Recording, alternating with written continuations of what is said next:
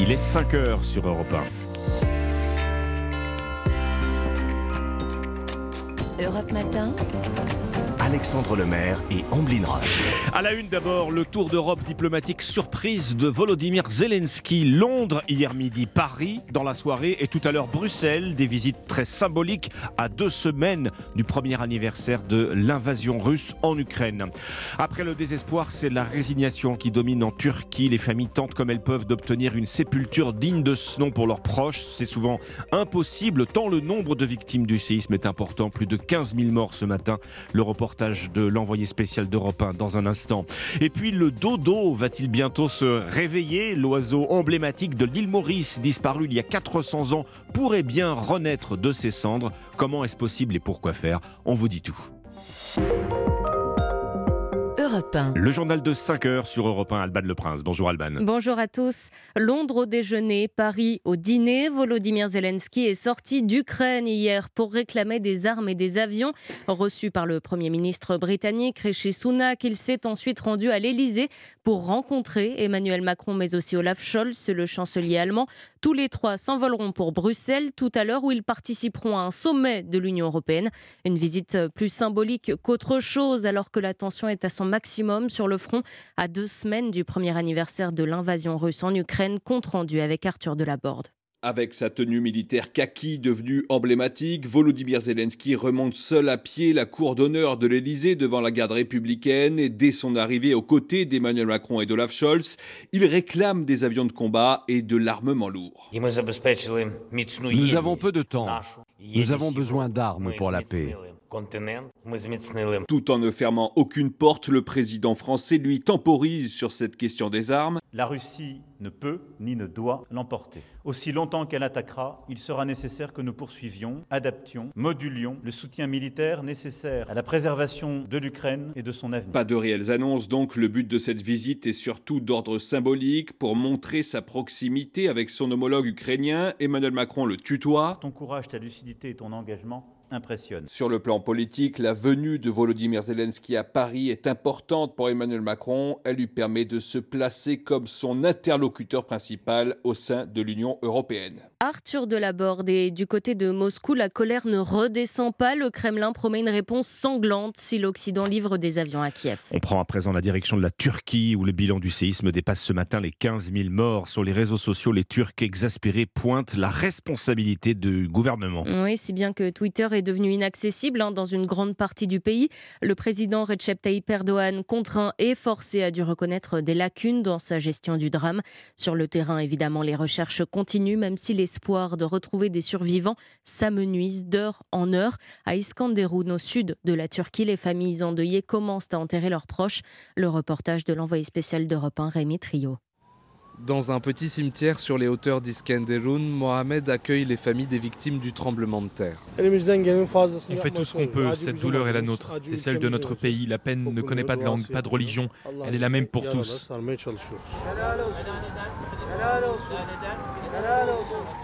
Cet imam de l'ouest de la Turquie a été mobilisé pour faire face au nombre stupéfiant d'enterrements. L'allée du cimetière est pleine de véhicules apportant des corps. Certains gisent à même le sol dans de simples couvertures. Vraiment, je ne sais pas combien nous avons célébré de funérailles, entre 300 et 400. C'est vraiment très douloureux. Un peu plus tôt, nous avons enterré une famille de 15 personnes, des grands-parents aux petits-enfants, toute une famille. Sur un banc, une femme se lamente. Dans ce cimetière, son chagrin fait écho à la douleur de tout un peuple. Rémi Trio, Europe 1. Il est 5h04 euh, sur Europe 1, retour en France. Le gouvernement euh, descend dans l'arène de la contestation à la rencontre des Français. Elisabeth Borne, la Première ministre, et Gérald Darmanin, ministre de l'Intérieur, vont à Neuville-en-Ferrin, près de Tourcoing, aujourd'hui. Ils discuteront réforme des retraites, mais aussi pénibilité et carrière longue avec les salariés de l'usine Sarbec Cosmetics. L'intersyndicale qui s'est d'ailleurs mis d'accord sur une date pour l'acte 5 hier, ce sera jeudi prochain, le 16, à la veille de la fin de l'examen du texte et ses 20 000 amendements à l'Assemblée. Faire gagner du temps aux médecins, objectif affiché de François Braun, le ministre de la Santé, hier en déplacement à Valenciennes, dans le Nord. Et ça passera notamment par la fin des certificats médicaux inutiles. Ils font perdre en moyenne une heure et demie à deux heures par semaine de temps de consultation au docteur. Écoutez François Braun au micro européen de Lionel Gougelot.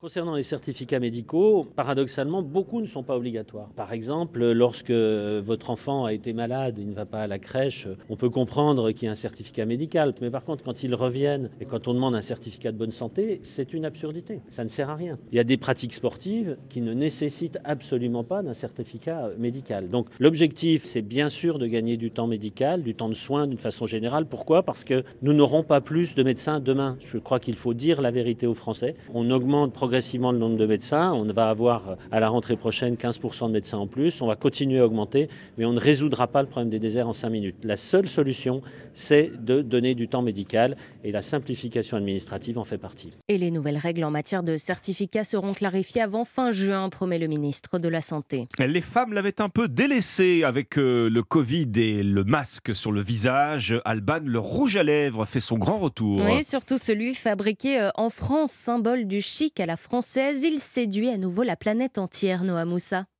Oui, les exportations de rouge à lèvres made in France ont augmenté de près de 10% entre 2019 et 2022. États-Unis, Dubaï, Singapour, Corée du Sud, tous en sont friands et surtout la Chine.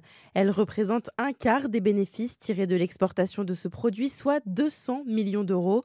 Le phénomène s'explique en partie par la signification du rouge dans la culture chinoise, synonyme de bonheur, de beauté et de bonne fortune. Mais il y a aussi le rayonnement français qui joue. Emmanuel Guichard, délégué général de la FEBA, le syndicat des entreprises cosmétiques. Ça reste un produit de luxe accessible qui permet à la consommatrice chinoise d'avoir une image de modernité, de, de femme indépendante. Et en plus, le rouge à lèvres français, il va avec l'image de la France qui en Chine est associée à l'amour, au romantisme. Parmi les marques qui ont le plus de succès, on retrouve les incontournables Chanel, Dior et Yves Saint Laurent.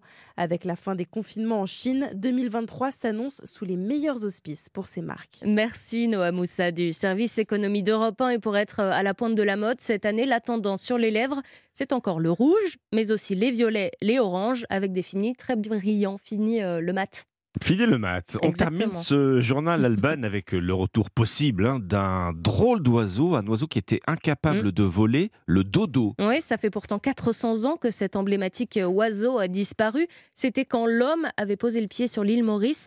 Eh bien, des scientifiques américains lui redonnent vie ou peut-être vont lui redonner vie après avoir euh, réussi à retrouver son génome sur des fossiles, Louise Salé.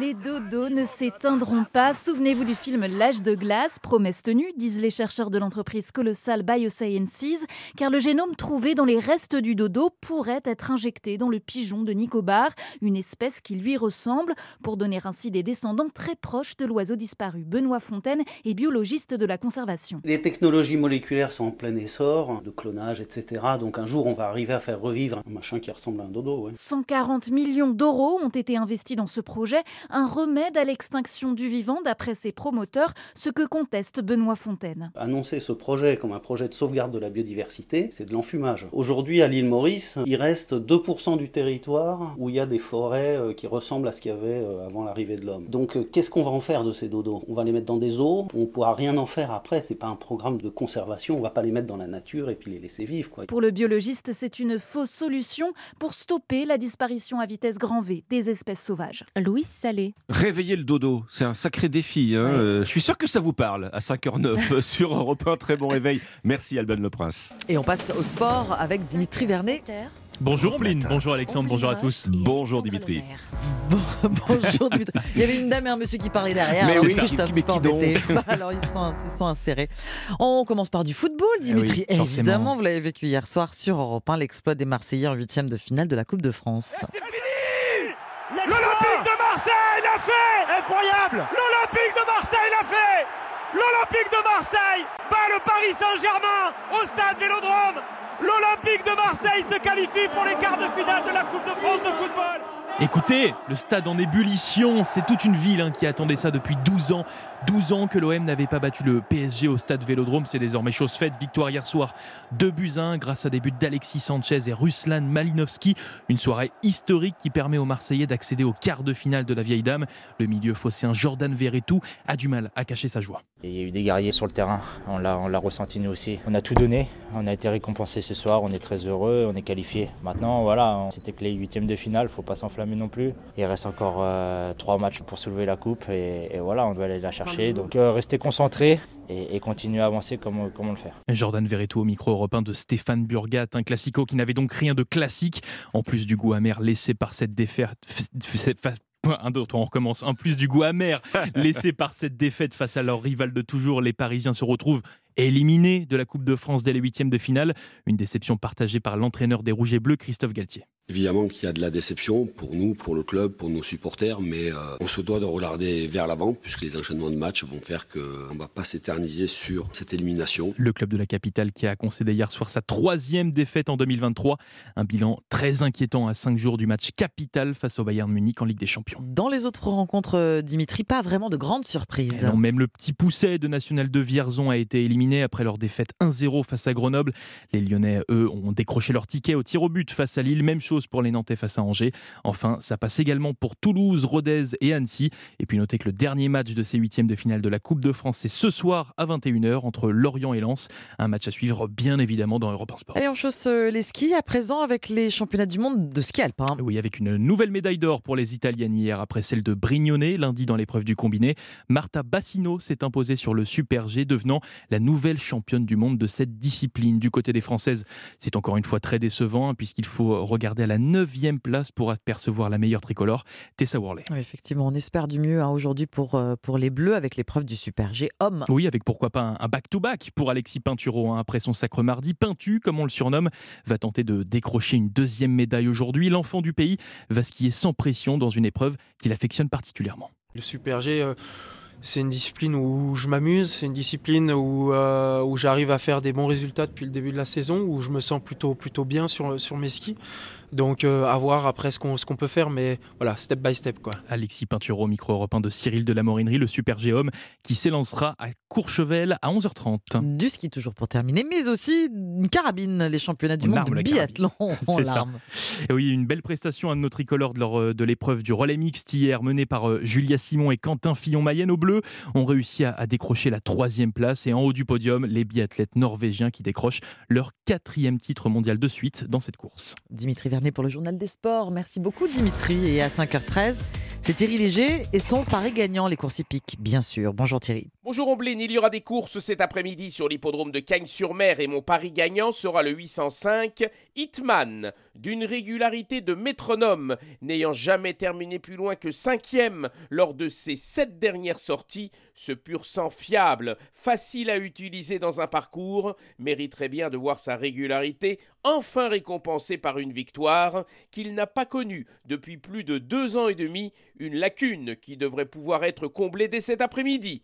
Notez bien, pour Cagnes-sur-Mer, réunion 1 dans la huitième course, le numéro 5, Hitman. Hitman, c'est le numéro 5. Effectivement, tout est bien noté. Merci Thierry Léger. On découvrira vos pronostics du Quintet dans une demi-heure sur Europe 1. 5h14, très bon réveil, jeudi 9 euh, février. Dans un instant, l'histoire dingue d'Anissa Dadi. Un groupe de jeunes jetés des œufs sur des voitures depuis un pont sur l'autoroute. La police les a retrouvés grâce aux coquilles. A tout de suite. Alexandre Lemaire et Omblin Roche sur Europe 1. Julia Vignali et Mélanie Gomez. Faut-il prendre sa douche le soir ou le matin? À quelle fréquence faut-il changer ses draps ou ses serviettes? Quels produits sont efficaces pour faire le ménage sans mettre notre santé en danger? Nous allons faire le point sur toutes ces questions que l'on peut se poser sur l'hygiène, car dans ce domaine, plus ne veut pas forcément dire mieux. Bien fait pour vous. Rendez-vous tout à l'heure dès 11h sur Europe 1. Europe Matin. Alexandre Lemaire et Amblin Roche. Vous êtes levé, vous êtes euh, bien, bien réveillé. C'est maintenant l'histoire dingue d'Anissa Haddadi. Alors, Anissa, ce matin, vous nous racontez une, une grosse bêtise d'ado. Hein, une mmh. bêtise qui aurait d'ailleurs bien plus mal euh, tourné. Oui, des bêtises d'ado, on en a tous fait. Sonner, puis partir en courant, faire des canulars téléphoniques ou encore laisser des cadeaux pas toujours sympas dans les boîtes aux lettres. Bon, allez, assez parlé de moi, on va parler de cette Oh, bah, bêtises. Ouais, toutes celles-ci, je les ai faites, malheureusement. Bah, pas qu'il des bêtises d'ado, donc on en a tous fait, mais celle-ci, elle est un petit peu plus grave et elle aurait pu mal finir et être dramatique. Ce matin, je vous emmène dans le sud-ouest, à Caussade, dans le Tarn-et-Garonne, où quatre ados de 14 à 19 ans ont eu l'idée d'un jeu pas vraiment très intelligent.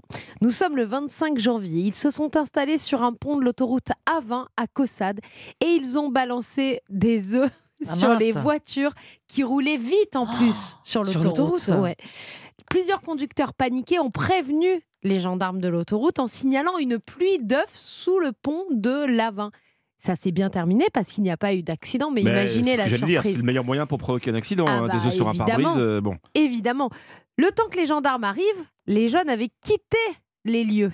Mais les gendarmes trouvent sur place des boîtes d'œufs et des restes de coquilles. Les gendarmes ne laissent pas tomber et ils se lancent dans une enquête scientifique. Les gendarmes récupèrent donc les boîtes d'œufs, les coquilles, et sur les coquilles, il y a des numéros d'inscrits, des numéros de production. Avec tous les renseignements, les gendarmes retrouvent le magasin dans lequel ont été, dans lequel ont été achetés les œufs. Une fois dans le magasin, les gendarmes demandent les vidéos de surveillance. Bien sûr.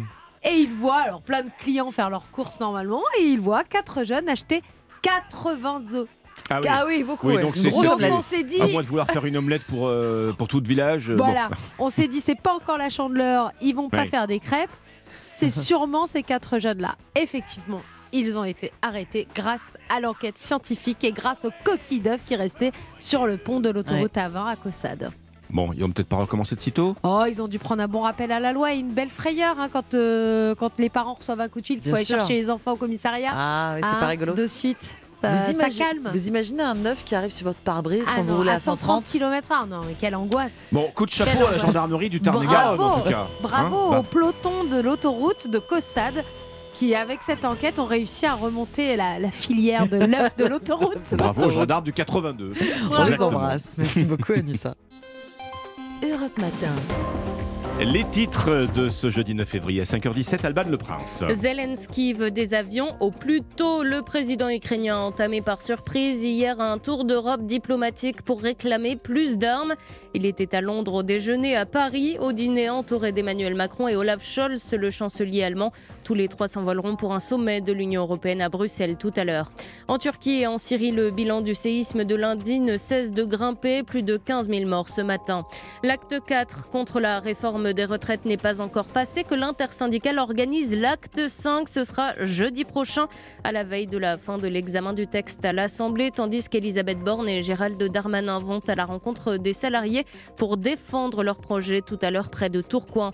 Et puis du ski avec la suite des championnats du monde. Aujourd'hui, le Super G homme, ce sera à 11h30 à Courchevel. Europe Matin. Alexandre Lemaire et Omblin Roche. Très bon réveil avec euh, les initiatives en France à 5h18 sur Europe 1. Vous avez une paire de running peut-être que vous n'utilisez pas, votre enfant ne rentre plus dans son short de foot euh, ou dans son juste corps de danse, eh bien ne les jetez pas surtout, donnez-les puisque les articles de sport eux aussi ont leur place dans le marché de la seconde main. Bonjour Rosine Ingabiré. Bonjour. Merci d'être avec nous sur Europe 1 avec Morgane Thomas. Vous avez créé Execo. Execo, ça s'écrit H-E-X-E-C-O. Execo, c'est la première recyclerie 100% dédiée aux articles de sport à Toulouse. Euh, Le marché de la seconde main, une consommation plus responsable, une économie solidaire. Tout cela, ça fait partie désormais de notre quotidien et c'est tant mieux. Et pourtant, euh, il y a encore un manque concernant l'habillement et l'équipement sportif. C'est ce que vous avez constaté, euh, Rosine Gabiré, quand vous vous êtes lancée C'est exactement ça. Donc, c'est le constat que nous avons réalisé avec euh, Morgane Thomas. Donc, toutes Ouais. les deux, en fait, nous faisons euh, beaucoup de sport. Et à, à notre échelle, en tant qu'éco-citoyenne, nous essayons de consommer de manière durable, donc de- notamment de consommer du seconde main. Et euh, de manière assez pragmatique, on s'est rendu compte qu'à Toulouse, il n'y avait pas forcément de solution euh, pratique pour pouvoir euh, s'équiper de manière durable, à savoir avoir des articles de seconde main, mais de qualité. Et donc, on s'est rendu compte que ce principe de recyclerie du sport avait déjà été initié sur d'autres territoires, notamment en région parisienne. Et donc, on s'en est inspiré pour impulser donc Execo, qui est la première recyclerie 100% sport à Toulouse. Et donc, on s'est rendu compte, voilà, au fur et à mesure qu'on avançait dans le projet, on a vraiment constaté que le sport est à la fois victime, mais également responsable du réchauffement climatique. Et euh, donc, notamment euh, du fait de consommer des articles de sport. Donc, euh, à l'heure actuelle, par exemple, on va retrouver plus de 104 000 tonnes d'articles de sport qui vont finir en déchets. Donc, face à ça, on s'est dit qu'est-ce qu'on peut faire nous à notre échelle? Et avec Execo, on est là auprès des Toulousains, des Toulousaines, mmh. pour collecter ce matériel de sport-là qu'on va trier et selon l'État, en fait, on va euh, soit le remettre dans notre boutique solidaire à prix bas, dans cette volonté de rendre euh, l'équipement sportif accessible au plus grand nombre. Et également, euh, sinon on va le détourner en fait parce qu'on s'est rendu compte que le sport pouvait être fédérateur et donc porter ce message de transition écologique auprès du plus grand nombre. Donc, ça va nous servir de prétexte en fait pour parler euh, de l'environnement et de comment, à notre échelle, mmh. chacun peut euh, s'investir. Donc euh, voilà en fait le sur quoi les deux piliers d'Execo, donc l'économie circulaire dans le sport, mais également la sensibilisation à l'éco-citoyenneté au travers du mmh. sport. Vous travailliez dans le monde du sport avant de commencer ou vous avez fait vos armes en créant l'association Execo alors, toutes les deux, donc Morgane et moi-même, en fait, on ne travaillait pas du tout dans le domaine du sport, donc on est issus d'entreprises privées. Et donc, en fait, nous, euh, Execo, c'est un défi multiple parce que, voilà, on redécouvre le sport, mais cette fois-ci en tant que filière et non plus en tant que personne qui pratique le sport. On découvre aussi le secteur de l'économie sociale et solidaire, euh, le secteur aussi de l'économie circulaire. Mmh. Après, moi, j'avais eu l'occasion de travailler euh, dans l'économie circulaire. Donc là, vraiment, je suis actrice de la filière. Et il y a également l'autre euh, volet qui est le monde associatif, parce que nous, nous avons mmh. aussi euh, eu la volonté de lancer Execo en tant qu'association. Donc, on s'est inspiré bien sûr de ce qui se, de ce qui se fait dans les autres recycleries, les autres ressourceries, qu'elles soient généralistes ou spécialisées, parce qu'on veut que ce projet-là, voilà, touche, fédère le plus de citoyens, de citoyennes mmh. possible sur le territoire toulousain. Alors, ce qui est important, hein, c'est que votre boutique solidaire a ouvert euh, aux Herbes Folles euh, à Toulouse. C'est un lieu dédié à l'économie sociale et solidaire. Ce choix donc n'était pas un hasard. Non, totalement. Donc, on a vraiment eu euh, la chance, l'opportunité de démarrer l'aventure Execo en étant dans cet écosystème-là, donc de l'économie sociale et solidaire. Et donc, ça a été huit mois d'expérimentation. Donc, je parle déjà au passé parce que, en fait, cet espace-là, c'est une occupation temporaire. Et donc, à partir du 18 février, euh, ah ça sera la dernière journée d'ouverture de la boutique. Et donc voilà, les personnes pourront nous retrouver ailleurs, mais à ce jour, on ne peut pas encore annoncer de date. Donc il faudra bien sûr nous suivre sur les différents réseaux sociaux où on vous tiendra euh, au courant. Et sur votre site, hein, execo.fr. Alors, rentrons dans votre boutique qui existe encore aux Herbes Folles aujourd'hui. Qu'est-ce qu'on peut trouver? Oui. Des, t-shirts, euh, des ballons? Dites-nous.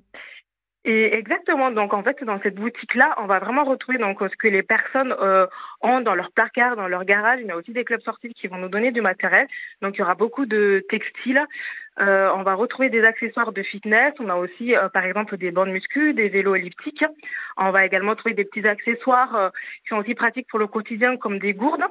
On va retrouver des rollers, des, des mmh. protèges tibia, euh, là, euh, comme c'est la saison, euh, les affaires d'hiver, des chaussures de ski, des pantalons et aussi un petit de peu tout, tout âge. Quoi, vraiment, c'est très très. Ah oui, de tout âge, c'est très varié pour les enfants comme pour les adultes. Exactement, exactement, de tout âge. À quel prix s'élèvent tous ces articles? Bon, évidemment, que ce soit un, t-shirt à, à matériel de musculation, c'est pas la même chose, mais à peu près, pour qu'on ait une idée.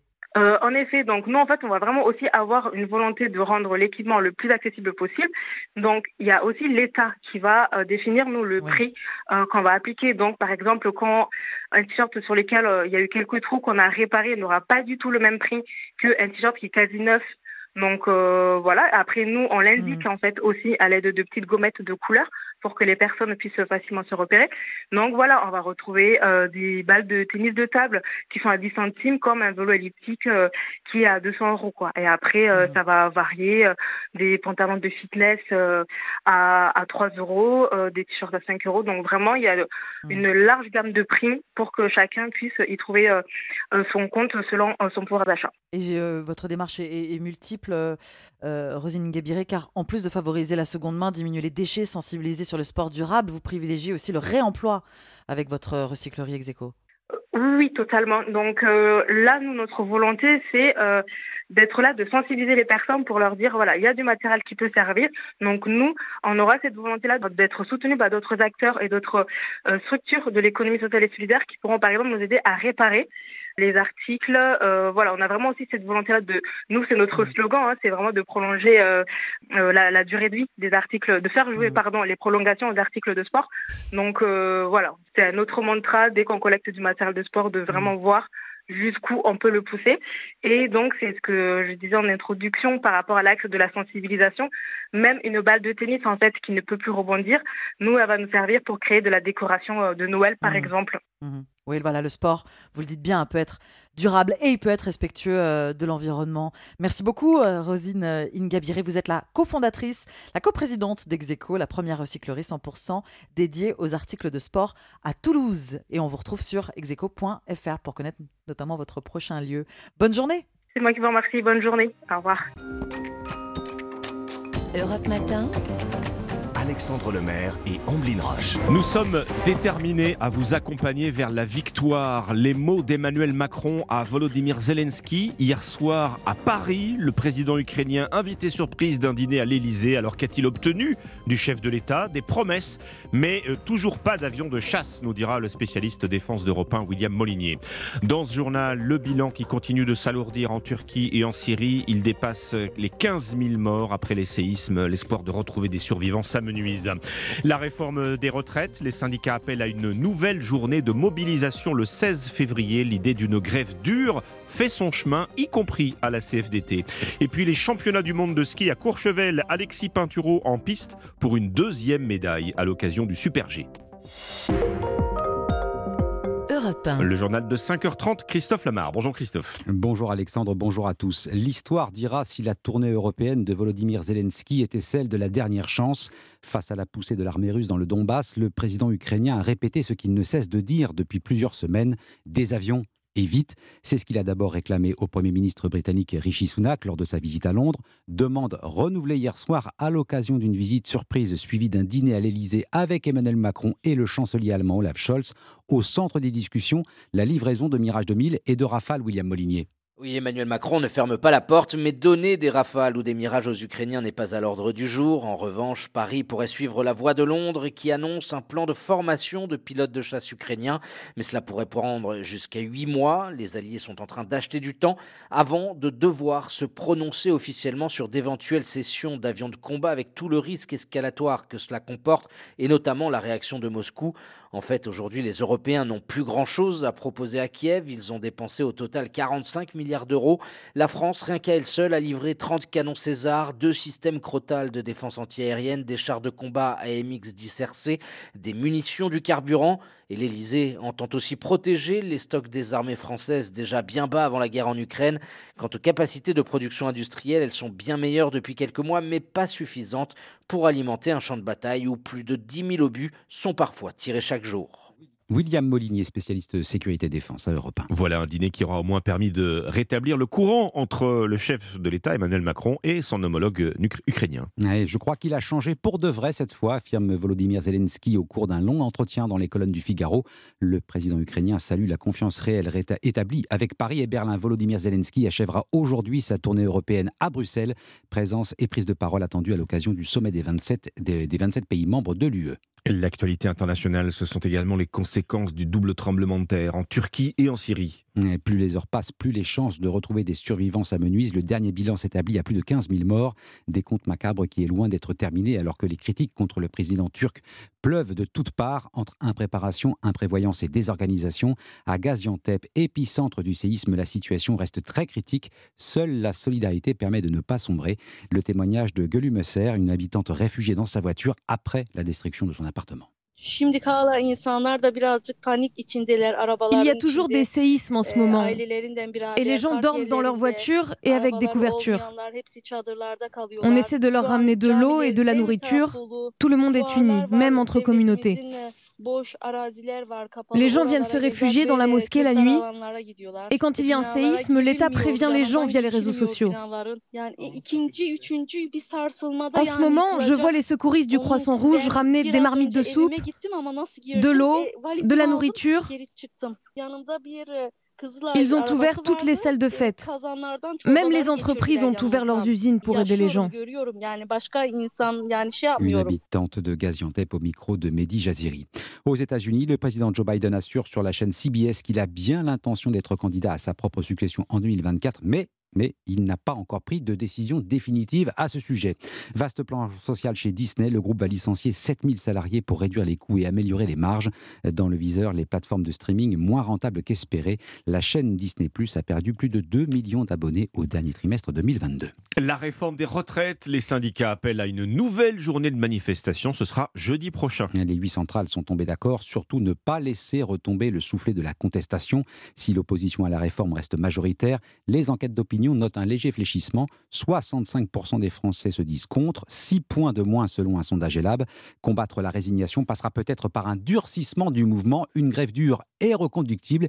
L'idée gagne même les rangs de la très modérée CFDT Barthélémy Philippe. Oui, en tout cas, le discours de Laurent Berger a changé avant le 31 janvier. Voilà ce qu'il disait. Le durcissement à tout craint, c'est perdre une partie de l'opinion. La CFDT, elle n'est pas pour euh, appeler à la grève reconductible dans différents secteurs professionnels. Et mardi, en tête de cortège, le leader de la CFDT était beaucoup moins catégorique. Rien n'est exclu, mais nous, on restera dans la légalité toujours. Il faut qu'on fasse une grosse mobilisation samedi. Euh, on verra après ce qu'il convient de faire. Si le gouvernement ne renonce pas, Laurent Berger pourrait donc appeler à des grèves reconductibles dans les transports ou l'énergie, un virage majeur pour la CFDT selon le politologue Dominique Andolfato. Là, c'est comme un revirement culturel qui pourrait se dessiner, alors que la CFDT a patiemment sculpté son identité réformiste depuis une trentaine d'années. Non seulement la CFDT n'a pas euh, apporté euh, sa caution à la réforme, mais en plus, euh, elle pourrait évoluer sur une ligne encore plus dure. Reste à savoir quand ce virage pourrait s'opérer, peut-être dès le 8 mars, le premier mercredi après la fin des vacances scolaires, comme le propose le syndicat solidaire. Barthélémy Philippe du service économie d'Europe 1, l'exécutif à la recherche du consensus populaire sur sa réforme.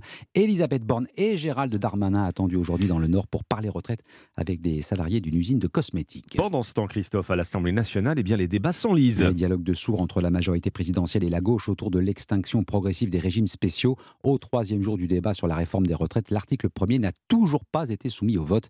Il ne le sera pas aujourd'hui, quoi qu'il arrive. L'Assemblée marque une pause à l'occasion d'une niche parlementaire consacrée à l'avenir d'EDF. L'hécatombe continue dans le secteur de l'habillement. Après Koukaï la semaine dernière, c'est au tour des chaussures André d'annoncer leur placement en redressement judiciaire, conséquence d'un changement de comportement des consommateurs depuis la pandémie. Peut-il le faire? Alexis Pinturo va tenter de décrocher une deuxième médaille aux mondiaux de ski de Courchevel. Et le Français tout juste auréolé du titre de champion du monde du combiné rêve d'un doublé sur le Super G, discipline qui lui réussit plutôt bien Cyril de la Morinerie. Oui, Alexis Pinturo va s'élancer en haut de la piste de l'éclipse ce matin avec un rêve en tête réalisé, le doublé. Le skieur de Courchevel, libéré d'un poids après son succès en combiné, va enchaîner les virages avec beaucoup de confiance car mardi dernier, Alexis Pinturo avait réussi le meilleur temps du Super G du combiné. Il a également décroché une troisième place sur une épreuve de Coupe du Monde cette saison dans cette discipline de vitesse qu'il affectionne particulièrement. Le Super G... Euh, c'est une discipline où je m'amuse, c'est une discipline où, euh, où j'arrive à faire des bons résultats depuis le début de la saison, où je me sens plutôt, plutôt bien sur, sur mes skis. Donc euh, à voir après ce qu'on peut faire, mais voilà, step by step quoi. Le skieur de 31 ans sera face à une très grosse concurrence autrichienne, norvégienne et surtout suisse, avec le numéro 1 mondial et grandissime favori, le skieur de 25 ans Marco Odermatt. Mais Alexis Pinturo, poussé par son public, espère affoler les chronos et faire résonner la Marseillaise. Cyril de la Morinerie du service des sports d'Europe 1. Tiens, le ski toujours, mais avec une carabine sur le dos. Première médaille pour le clan français au championnat du monde de biathlon à Oberhof en Allemagne. Le relais mixte décroche le bronze. Enfin, la surprise en Coupe de France avec l'élimination en huitième de finale du PSG battu par Marseille 2 buts 1 hier soir. Qualification de Nantes, Lyon, Toulouse, Rodez et Grenoble. Dernier match des huitièmes ce soir. Lorient reçoit Lens à 21h. Merci Christophe Lamar. Très bon réveil sur Europe 1, 5h38. Voici les pronostics du Quintet. Bonjour Thierry Léger. Bonjour Alexandre. C'est sur les 1600 mètres de la piste en sable fibré cagnoise que va se courir ce quintet? Et parmi les 16 âgés de 4 à 8 ans, je n'ai pas hésité à placer en tête de mon pronostic Wonderboy, le numéro 2, qui n'a plus à faire ses preuves à ce niveau, mais aussi sur ce parcours qu'il apprécie. On lui opposera les numéros 11 Hello Charlie et 4 Ridwan, entraînés tous les deux par l'incontournable Fabrice Vermelaine, dont tous les pensionnaires ne cessent de se distinguer actuellement. 6 étatique, bon deuxième le 23 janvier à Cagnes-sur-Mer pour sa première tentative dans un quintet, mais qui devra cette fois affronter ses aînés, et 9 Game Run, dont la dernière sortie à ce niveau est vraiment trop mauvaise pour être exacte, ayant été visiblement fortement contrariée ce jour-là par l'état du terrain. Enfin les numéros 7 Apollo, 12 Heal the World et 3 Total Knockout compléteront ma sélection. Mon pronostic 2, 11, 4, 6, 9, 7, 12 et 3. Merci Thierry Léger et on retrouve évidemment vos pronostics du quintet sur europe1.fr.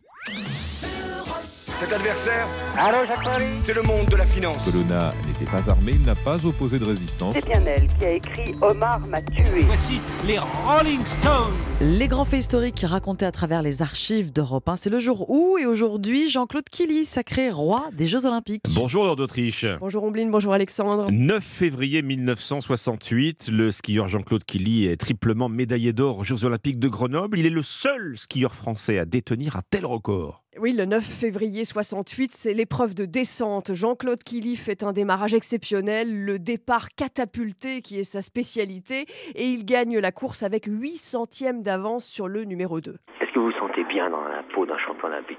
Ah, Bien sûr, euh, je suis venu là pour ça. Euh, c'est formidable. Et comme tout paraît simple avec un super champion, voici la question posée aux skieurs et en particulier à Jean-Claude Killy après la course lors d'une conférence de presse. Le brouillard vous a-t-il gêné? Favre Oui, beaucoup.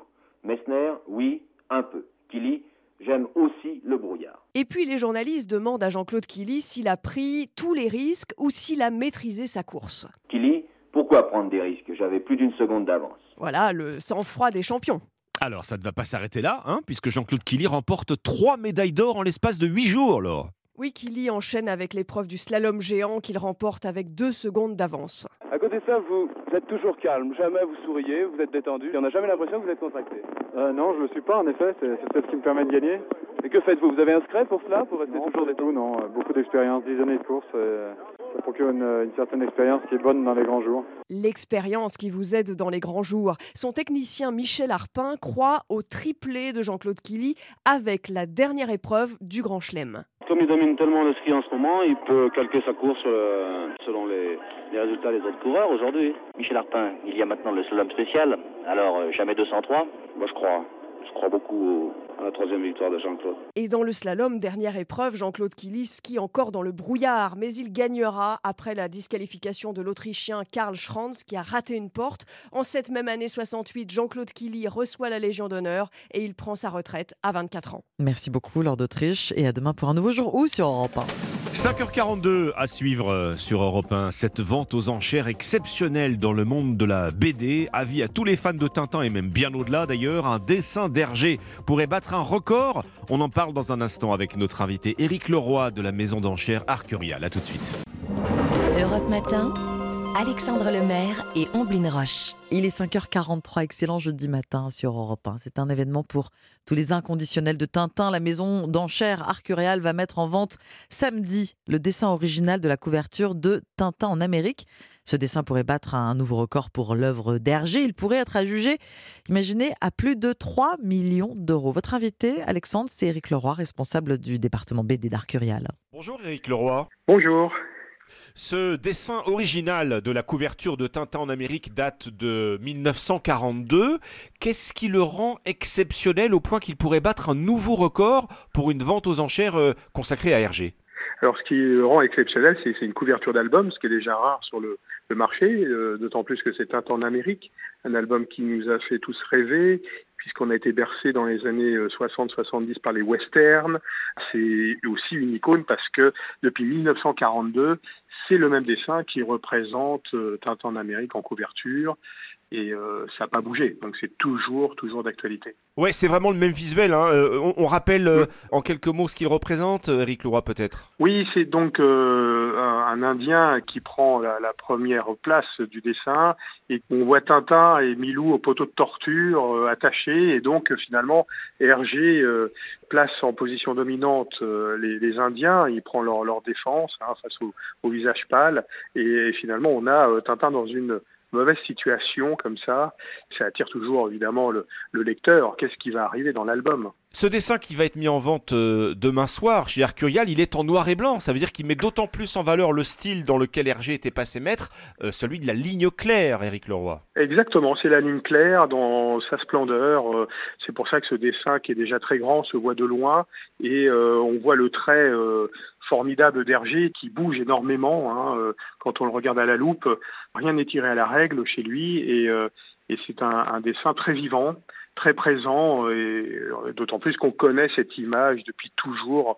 en couverture de cet album mythique qui est Un temps d'Amérique, qui était d'ailleurs l'album le plus vendu par Casterman des aventures d'Hergé, de Tintin. C'est On a marché sur la Lune qui a pris un peu le leadership dans les années 2000, voilà, ou fin 90. Mais Tintin en Amérique était vraiment l'album le plus lu, le plus vendu.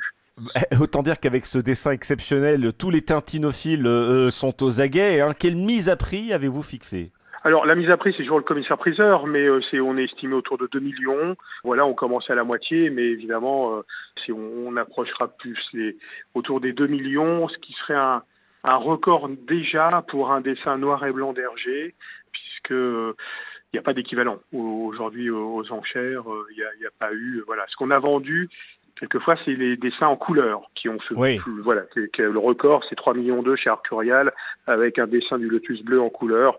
Euh, voilà, il y, a, y, a, y a, quasiment deux ans. Donc, euh, donc là, c'est vraiment un dessin noir et blanc, mythique.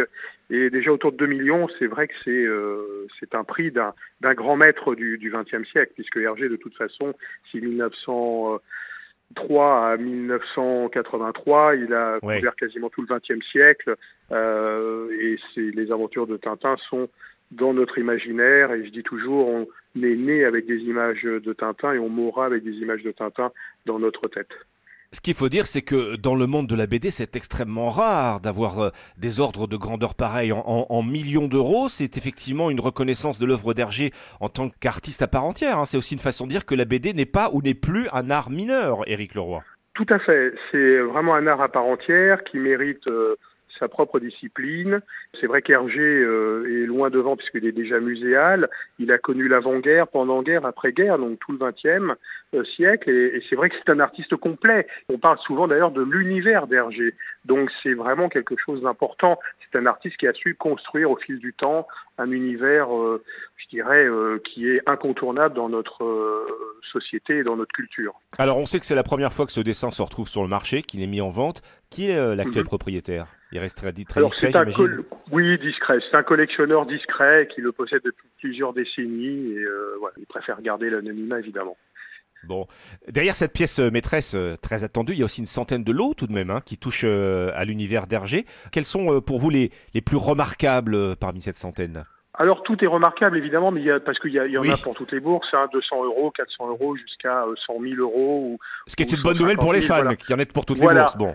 Voilà, c'est ça qui est bien dans, dans nos ventes aussi, c'est que voilà, mais euh, ça va à des, des, magnifiques aquarelles de Jean-Jacques Santé, euh, qui est toujours un, voilà un maître. Il y a des planches de Reiser qui sont à mourir de rire. Il y a euh, une planche d'Astérix qui est évidemment aujourd'hui au centre de l'actualité avec le film au cinéma. il y a de très belles planches de Tardy. il y a très très jolis dessins de Bilal. Il y a vraiment de de quoi faire. Il y a même des tuniques bleues, enfin, il y a du Lucky Luke, du Schtroumpf. Euh, en tout cas, si l'on parle de Tintin, il y a aussi une planche crayonnée, je crois, de stock. Oui, qui est magnifique parce qu'en fait, c'est un passage absolument historique puisque c'est euh, Haddock qui rêve qu'il arrête de boire. Donc euh, il est dans tous ses états. Et cette planche, et alors, elle attire l'œil de tous les collectionneurs, de eh tous les amateurs, visiteurs de là chez Arcurial, puisque l'expo a commencé déjà. Et c'est vrai que c'est un passage absolument incroyable de voir comme ça, la panique du, du, du capitaine Haddock rêvant qu'il va arrêter de boire, comme ça, c'est un passage assez mythique. Bon, on a le sentiment que ce succès de Tintin, c'est un phénomène unique. Hein. On connaît le triomphe du manga, on voit le boom du roman graphique, on a des grands classiques de la BD toujours actifs, entre guillemets, comme Astérix, hein, qui accouche encore de nouveaux albums, mais on a l'impression que Tintin bah, est encore au-dessus de tout ça. Oui, alors parce que je disais qu'il était déjà muséal, évidemment, mais il y a aussi quelque chose de très important. C'est que Hergé passe dans les ventes aux enchères depuis près de 30 ans.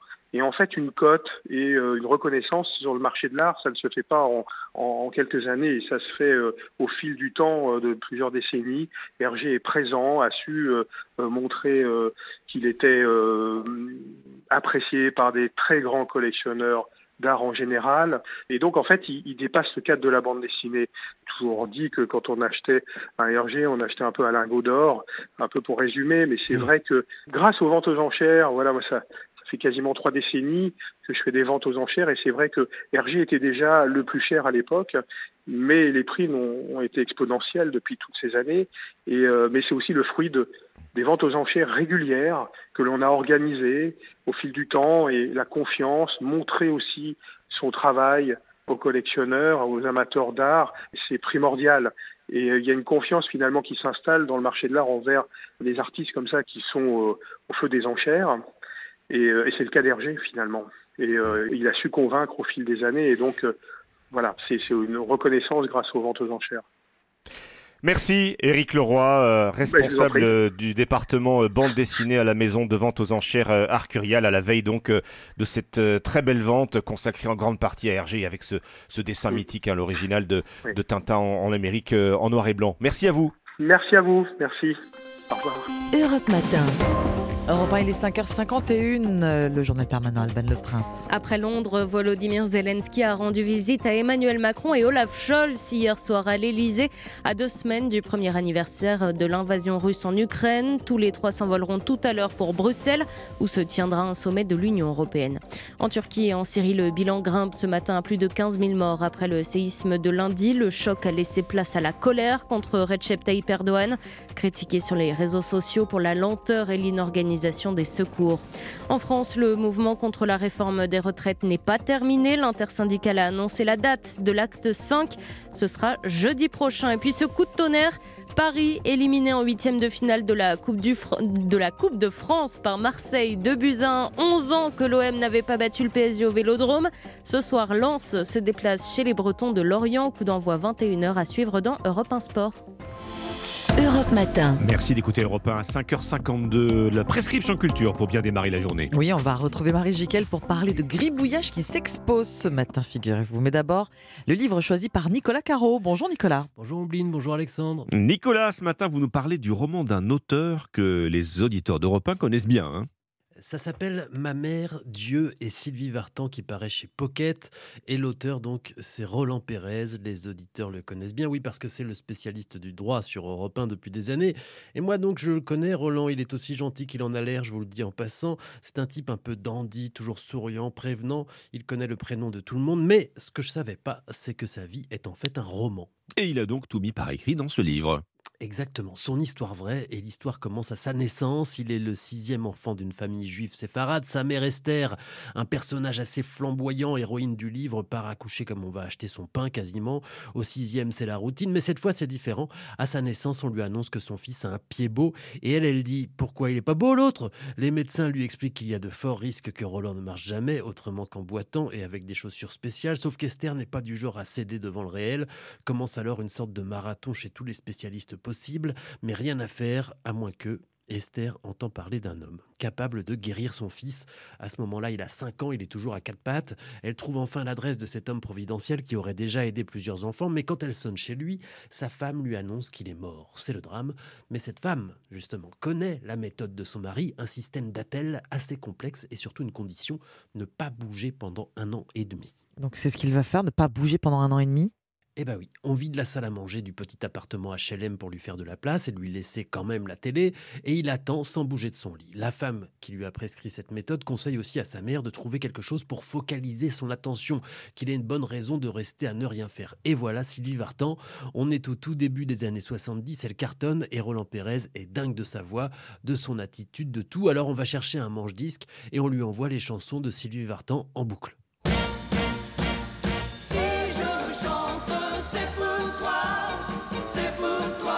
Si je chante, c'est pour toi. Pour Roland Pérez, c'était vraiment pour lui. Il passe ses journées, ses semaines avec Sylvie Vartan. Il apprend à lire avec les paroles. Et un an et demi plus tard, miracle, il marche. Les années passent, il devient avocat. Et un jour, il devient même l'avocat de Sylvie Vartan. C'est un livre très beau et aussi très drôle parfois. Ma mère, Dieu et Sylvie Vartan de Roland Pérez chez Pocket. Merci beaucoup Nicolas et on pourra écouter ce livre dans la nuit de samedi à dimanche sur Europe 1 à partir de 1h du matin. Bonjour Marie Jiquel. Bonjour Ombline Alexandre. Bonjour Marie. Alors on imagine avec vous euh, Léonard de Vinci là, qui est en train de, de, gribouiller un visage, par exemple, dans la marge d'un dessin. Et bien des siècles plus tard, voici ces esquisses exposées depuis hier aux Beaux-Arts de Paris. On en voit aussi d'autres hein, qui sont signés euh, Ingres, Raphaël, Dubuffet, autrement dit que du beau monde. Cette expo baptisée Gribouillage, elle a déjà fait un, un, un vrai carton à Rome, hein, Marie. Et oui, on le comprend car c'est le fruit d'un long travail de recherche effectué à la Villa Médicis. Un événement monté avec intelligence qui débute avec les premiers gribouillages sur des murs derrière des fresques. On peut dire que ce sont les premiers graffitis. Alors il faut imaginer hein, que ces pans de murs ont dû être transportés depuis l'Italie euh, pour être présentés là au Palais des Beaux-Arts. Et puis l'exposition se termine avec les gribouillages travaillés, contrôlés, ceux de Basquiat par exemple, et le premier dessin animé dans les années 1900.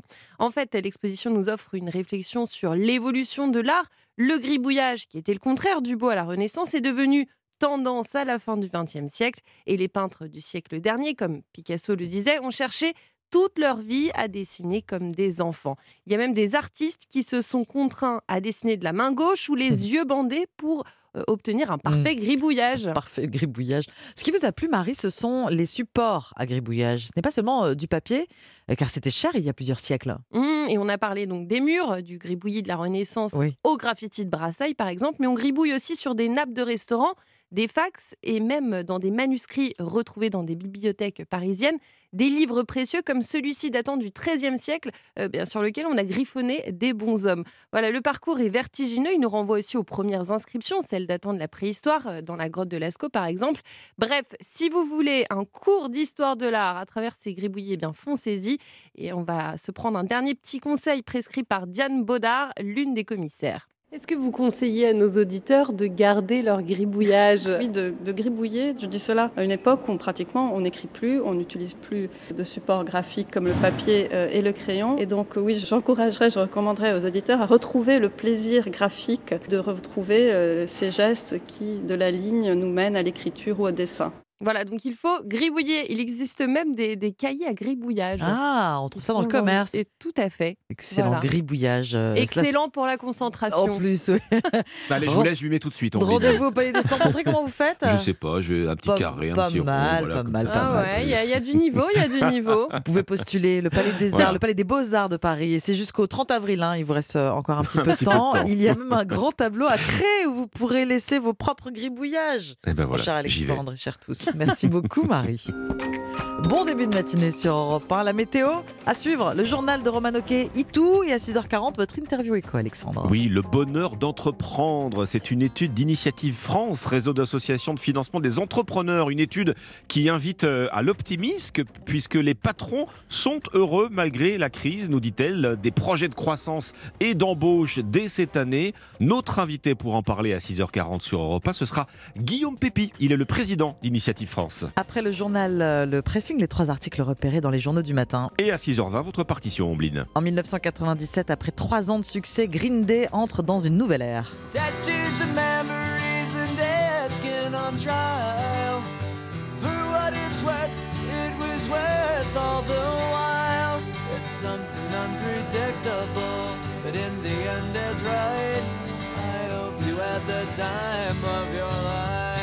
Une musique punk euh, moins furieuse, clairement qu'à ses débuts et des morceaux, on l'entend acoustique Green Day et l'album Nimrod qui fête ses 25 ans et ce sera dans 20 minutes.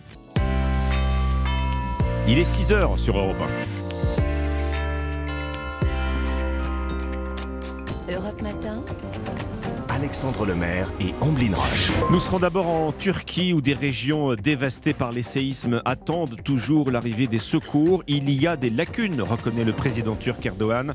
En France, des membres de la communauté turque partent aider les sauveteurs sur place. Reportage dans un instant. Après Londres et Paris, hier soir, Volodymyr Zelensky est attendu à Bruxelles dans la journée. Le président ukrainien martèle son message. Son pays a besoin d'avions de chasse. Dans ce journal, l'envoyé spécial d'Europe 1 à Kiev. Et puis ça fait presque 12 ans que Marseille attendait cela, une victoire à domicile contre les Parisiens, huitième de finale de Coupe de France hier soir. Le journal de 6 heures présenté par Roman Oquet. Bonjour Roman. Bonjour à tous. Où est l'État? Où est Erdogan? Au milieu des ruines, la colère monte contre le président turc. Les rescapés, les proches des victimes s'indignent face à la lenteur et la désorganisation des secours. Certaines zones sinistrées attendent toujours une pression telle que l'accès au réseau social Twitter a été restreint par le gouvernement turc face à une vague de critiques. Le bilan dépasse désormais les 15 000 morts. En France, la communauté turque s'organise. Ses deux cousins, par exemple, ont décidé de se rendre sur place pour aider les sauveteurs. Simon Bourtambourg les a rencontrés pour Europe 1. Dernière vérification des valises pour Serkan et César. Je me suis équipé de bottes, d'une veste euh, qui peut me tenir euh, au chaud pendant très longtemps. On va jusqu'à Roissy, après on va partir en Turquie pour euh, rejoindre la ville de Hatay. La mine grave, les deux hommes embrassent leur femme avant de prendre la route. J'espère qu'ils vont aider beaucoup de gens et, et ça va servir à quelque chose. Il y a beaucoup de stress là. Et avec eux, les deux hommes emmènent un appareil qui sera d'une aide précieuse. C'est un radar sismique qui permet de détecter des personnes vivantes sous les débris dans les séismes. Ce dispositif, de la taille d'un sac à dos, leur a coûté 40 000 euros. Il va permettre aux sauveteurs de rechercher des sinistrés. On va essayer d'être à la hauteur des, des personnes professionnelles sur place. On peut plus faire demi-tour? Non. Bah là, une fois qu'on va dépasser, c'est fini. César et Serkan arriveront à Istanbul, d'où ils rejoindront les lieux touchés par les tremblements de terre. Le reportage de Simon Bourtambourg, l'Union européenne va organiser une levée de fonds pour la Syrie et la Turquie, une conférence des donateurs prévue le mois prochain. Bruxelles attend un invité d'honneur aujourd'hui. Volodymyr Zelensky, le président ukrainien, attendu dans la capitale de l'Europe pour un sommet des 27. Il sera accompagné par Emmanuel Macron et Olaf Scholz, le chancelier allemand. Tous les trois ont dîné ensemble à l'Elysée hier soir après un passage par Londres pour Volodymyr Zelensky. Une tournée européenne surprise pour marteler un message. L'Ukraine a besoin d'avions de combat et le plus vite possible. Nicolas Tonev, vous êtes l'envoyé spécial d'Europe 1 à Kiev et les habitants que vous avez rencontrés attendent aussi l'aide des Européens. Oui, que cela soit dit en anglais. Vite, parce que le printemps va être compliqué pour nous. Ou en ukrainien. On n'a pas de temps. La préoccupation du moment ici, c'est l'urgence, hein, ce sentiment euh, qu'à l'heure actuelle, avec les très rudes batailles en cours dans le Donbass, tout ne tiendrait plus à nouveau qu'à un fil face aux armées russes. Le front qui semble dorénavant si fragile, le moral dans les tranchées consommées au fil des mois, la crainte prégnante d'une autre attaque massive qui viendrait du nord du voisin bélarus, la résistance passive en forme de pied de nez à Moscou hein, avec la capacité à garder les villes vivantes et animées à coups de générateurs au bruit infernal installés par dizaines dans les rues euh, semble pourtant solide. Hein. mais ici, les Ukrainiens font sentir dans les conversations euh, ce ressenti particulier de doute et d'angoisse qui ressemble à celui de l'année dernière. C'est une question de semaines et non plus de mois pour nous aider à tenir tête et à repousser l'ennemi. Nicolas Tonev, envoyé spécial d'Europe en Ukraine. 16 février, ce sera un jeudi et c'est la date de la prochaine journée contre la réforme des retraites. L'intersyndicale l'a annoncé hier soir. Oui, dans la rue, la mobilisation s'installe et à l'Assemblée nationale, les débats piétinent. Les députés s'attaquaient hier à la suppression des régimes spéciaux. Des débats explosifs où une intervention suffit parfois à allumer la mèche. Illustration avec Ercilia Soudé, députée de la NUP, rapidement reprise par la présidente Yael Braun-Pivet. Chers collègues, êtes-vous orgueilleux ou êtes-vous des monstres? Vous nous parlez souvent de justice, mais que savez-vous de la justice sociale, fiscale, écologique? Que savez-vous de la vertu? Pendant que vous mettez du cœur à diviser les plus pauvres, vos amis les plus riches, les patrons du CAC 40 continuent de s'en mettre plein les poches et vous détournez les yeux. Est-ce juste et vertueux d'opposer les gens les uns aux autres en mettant en avant des privilèges imaginaires quand il en existe de réels que vous vous évertuez à masquer? Dans cet hémicycle, il y a des parlementaires qui ont été élus par les Français. Il n'y a pas de monstres. Nous avons tous la même légitimité et j'entends que chacun soit respecté. La présidente de l'Assemblée nationale, Yann Braun-Pivet, qui décidera d'ailleurs de suspendre euh, la séance, pose dans les débats euh, aujourd'hui. Les députés socialistes doivent défendre plusieurs propositions de loi en dehors de la réforme des retraites. La première ministre, Elisabeth Borne, sera elle dans le Nord pour parler justement du texte avec les salariés d'une usine. Il est 7h, il est 6h et Il 5 n'est minutes. que 6 heures, il n'est que Pardon, 6 heures, pardon. Roman. Alors, on cherche un générique d'émission qui passe l'après-midi. Est-ce que ça vous dit quelque chose, Ombline Alexandre Et ne regardez pas la réponse sur la feuille, Alexandre. Non, je ne triche pas, euh, mais, mais, mais malheureusement, ça ne me dit rien. Eh non. bien, c'était Affaire conclue, Affaire conclue, programme donc, culte euh, à la télévision. Donc, je le disais, le principe des particuliers, vous, moi, proposent des objets de leur maison à des commissaires-priseurs pour en tirer un petit pactole. Bienvenue, surtout en ce moment. Eh bien là, c'est la même chose dont on va vous parler, mais sans caméra et à bord d'un bus, ou plutôt de l'expertibus près de chez vous. Oui, la camionnette euh, sillonne euh, les villages de Haute-Garonne pour expertiser gratuitement les trésors de nos greniers ou de nos caves. Pour Europe 1 et vous, on monte à bord avec Benjamin Péter. Ils arrivent les bras chargés de livres, d'argenterie, de bibelots. Florence, elle vient avec un tableau signé d'un certain Vigny. Ah. Qu'est-ce qu'il coûte ça? Là, j'en sais rien du tout. Je regarde sa qualité, elle est pas mal du tout. Elle est sur carton par contre. Alors, c'est il a une petite cote. Vous voyez, 40 euros la cavalière, c'est un souvenir. Et ben écoutez, euh, gardez-le. Elle repart fixée sur la valeur de son tableau et ravie que l'expert soit venu à elle. Ça se rapproche des gens. Je serais jamais allé voir un commissaire-priseur euh, sans qu'il vienne dans mon village. Soudain, bonne surprise, Caroline arrive avec 7 bouteilles de Château Pétrus de 2006. voudrais essayer de le vendre. Pour chaque bouteille, il faudra compter 1500 euros, c'est sûr. Ça peut faire jusqu'à 1700, 1800, 1900. Remarque la barbe qui a imaginé cet expertibus, cette formule permet de toucher un autre public peu habitué à fréquenter les hôtels des ventes. Comme on dit, c'est la bonne franquette ici. hein. Il n'y a pas de prétention. Il y a l'envie que les gens découvrent ce qu'ils ont, ce dont ils ont hérité, ce qui leur a été euh, offert. L'occasion aussi de se faire un peu d'argent pour ceux qui souhaitent lui laisser le soin de vendre leurs objets aux enchères. Arieux Volvestre, Benjamin Péter, Europe 1. Et on va parler à présent d'un produit made in France qui cartonne à l'étranger. Bien, ce sont les cosmétiques français. Les exportations ont bondi de 20% l'année dernière pour frôler les 20 milliards d'euros. Alors, sur le il y a bien sûr le parfum français, le mascara et aussi le rouge à lèvres, Noah Moussa. Oui, les exportations de rouge à lèvres made in France ont augmenté de près de 10% entre 2019 et 2022. États-Unis, Dubaï, Singapour, Corée du Sud, tous en sont friands et surtout la Chine. Elle représente un quart des bénéfices tirés de l'exportation de ce produit, soit 200 millions d'euros. Le phénomène s'explique en partie par la signification du rouge dans la culture chinoise, synonyme de bonheur, de beauté et de bonne fortune. Mais il y a aussi le rayonnement français qui joue.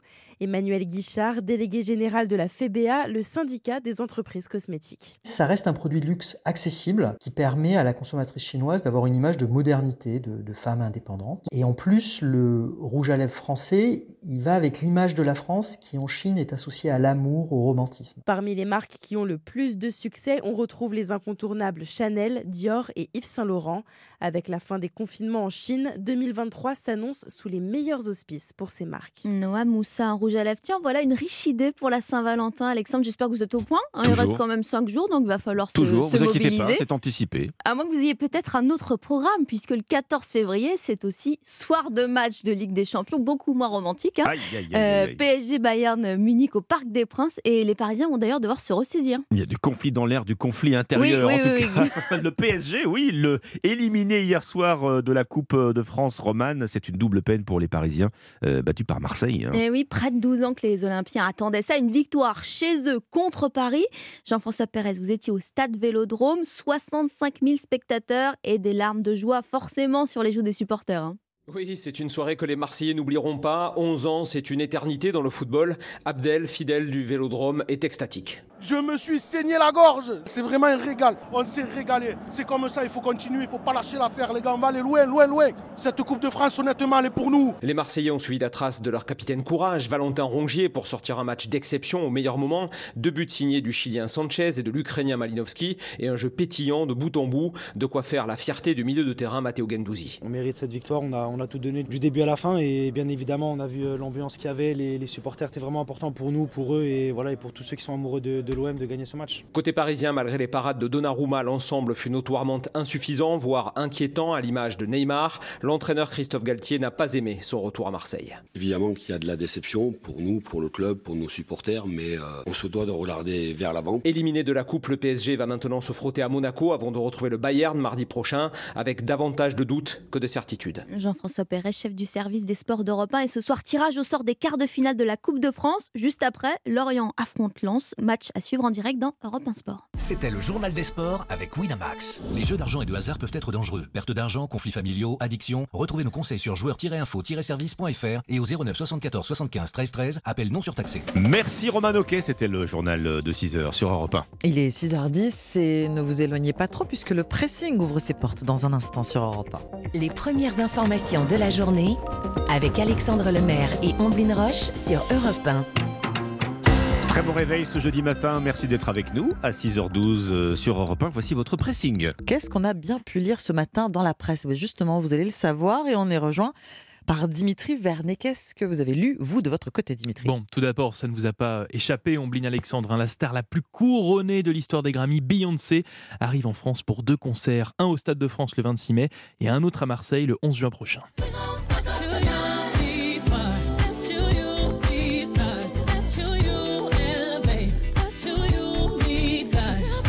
Dates de concert déjà sold out? Et eh oui, les, hmm. fans de Queen Bee ont écoulé les, places en moins de 50 minutes. Hmm. Du coup, le, producteur de la tournée voulait réaliser un deuxième concert au Stade de France pour satisfaire eh bien, tous les malchanceux hein, qui n'ont pas réussi à avoir leur billet. Mais malheureusement, eh bien, cette deuxième date ne verra jamais le jour pour cause de travaux prévus ce jour-là sur la ligne du RERB. Eh oui. Ah. Sauf que bah, ça a déclenché Choc avec la réalité. Eh, c'est ça, mais ça a déclenché la, colère des aficionados de la star. Hein. Je, vous lis, euh, je vous lis quelques tweets pêle-mêle. Même Beyoncé est frappée par l'incompétence de la région Île-de-France et de Pécresse. Quoi, c'est fort, écrit Mélina. Pécresse, c'est trop. On souffre déjà tous les jours pour aller bosser. Il faut en plus qu'elle sabote la deuxième date de Beyoncé, dit de son côté Siana. Vous l'aurez compris, Valérie Pécresse, la présidente de la région Île-de-France, est donc attaquée de toutes parts sur les réseaux sociaux. Elle a donc décidé de répondre à ses détracteurs dans une vidéo. Je vous laisse écouter. Il paraît que c'est de ma faute. Je vais rectifier les choses et le dire clairement. Je n'y suis rigoureusement pour rien. Les travaux de SNCF Réseau sont connus deux ans à l'avance. Et tous les professionnels de l'événementiel le savent. Alors si le producteur de Beyoncé a commis une erreur et mis en vente des places à une date qui était rigoureusement impossible et intenable, c'est de sa faute. Ah c'est de sa faute. C'est la vidéo d'origine avec le petit fond musical. Bien sûr, euh, d'accord. vidéo sur fond de Beyoncé, exceptionnel. C'est ça. Valérie Pécresse qui pointe donc le producteur, mais pas la star qu'elle adore. Je le dis, moi j'adore Beyoncé. Je lui dis bienvenue en Ile-de-France, mais la prochaine fois, il faudra prendre un producteur qui vérifiera que le stade est disponible à la bonne date. Bon voilà, malheureusement ça ne fait pas avancer les choses. Il n'y aura donc pas de nouvelles dates. À qui la faute Je vous laisse choisir. Valérie Pécresse répond à sa façon mhm. à la polémique sur le concert de Beyoncé. Un article à, retrouver dans le Huffington Post ce matin. Bon, bah écoutez, j'ai découvert l'existence de ces, de ces vidéos avec un mixage intéressant. Hein. C'est très bon. Valérie Pécresse plus Beyoncé. C'est ça. Votre sélection ce versus matin, Valérie Pécresse versus. versus, C'est un fait divers qui a marqué les années 90 et qui refait surface. L'affaire de la Josassine figure sur une pleine page d'aujourd'hui en France, quotidien référence de récits criminels. L'affaire de la Josassine, comme euh, le nom de ce sirop antibiotique empoisonné au cyanure en juin 1994. C'est l'histoire d'Émilie Tané, 9 ans, venue passer le week-end chez un camarade de sa classe, chez les Tocqueville, dans une petite ville de Seine-Maritime. Émilie Tané est décédée après un empoisonnement au cyanure. Et c'est l'histoire de Jean-Marc Deperroy, condamné à 20 ans de réclusion en 1997, amant de Madame Tocqueville. Il aurait voulu se débarrasser d'un rival gênant en glissant le poison dans le médicament, le médicament d'Émilie. Alors après euh, plusieurs recours rejetés, Jean-Marc Deperroy, par le biais de son avocat, fait une nouvelle requête en révision, libérée en juin 2006. C'est le combat d'une vie, dit-il. Alors sur quoi se base-t-il pour faire cette troisième demande? Eh bien notamment sur les nouvelles expertises d'un toxicologue clinicien, médecin réanimateur, spécialiste de produits cyanurés, écrit le quotidien. Selon cet expert, il existe une incompatibilité entre le dosage retrouvé dans la josacine et les analyses toxicologiques hmm. de la petite fille. Il explique que si Émilie avait été empoisonnée par le sirop. Elle serait décédée les minutes suivantes. Or, elle est décédée deux heures après Oui. sa prise en charge par le SMUR. Pour rappel, le flacon de la Josacine est le seul élément qui incrimine Jean-Marc Deperroy. Dès 2002, le journaliste au Monde Jean-Michel Dumay suggère une autre hypothèse dans un livre enquête, l'accident domestique camouflé en mélangeant du cyanure à la Josacine. Après coup, il a par ailleurs mis à jour des écoutes téléphoniques déconcertantes et jamais exploitées entre les Tocqueville, chez qui la petite fille séjournait, et l'un de leurs amis, Denis Lecointre. C'est lui qui avait apporté le médicament à l'hôpital. Il avait été appelé par le couple en même temps que les secours. La mère d'Émilie Tanet s'interroge elle aussi depuis des années, écrit aujourd'hui en France. Jean-Marc euh, Deperroy et ses avocats entendent donc apporter euh, des nouveaux éléments, ces nouveaux éléments pour essayer de faire réviser le procès. Affaire à suivre. Des nouveaux éléments, donc euh, 25 ans hein, euh, après cette Après, affaire ouais. qui avait beaucoup occupé les devants de l'actu, fin, fin des années 90. C'est ça. Il a été euh, condamné en début 90. des années 2000. Il a été ouais. condamné en 97. Alexandre, c'est à vous. Bah moi, je vous propose un classement euh, qui revient chaque Ah. année d'ailleurs euh, et qui fonctionne justement euh, comme un bon révélateur de nos tendances de consommateurs. Le classement des marques, hein, des enseignes préférées des Français. Alors, vous pouvez le découvrir ce matin dans Le Parisien. On parle des grandes chaînes de distribution, en fait, hein, qu'elles soient généralistes ou, ou spécialisées. Alors, voyons si vous avez une petite idée, Dimitri, Omblin. En euh, mélange alimentaire et. Alimentaire, enfin, il y a de, il y a de tout, de spécialisé alimentaire. qui se hisse d'après vous cette année sur le podium dans le top 3 Vous avez une, une idée, non?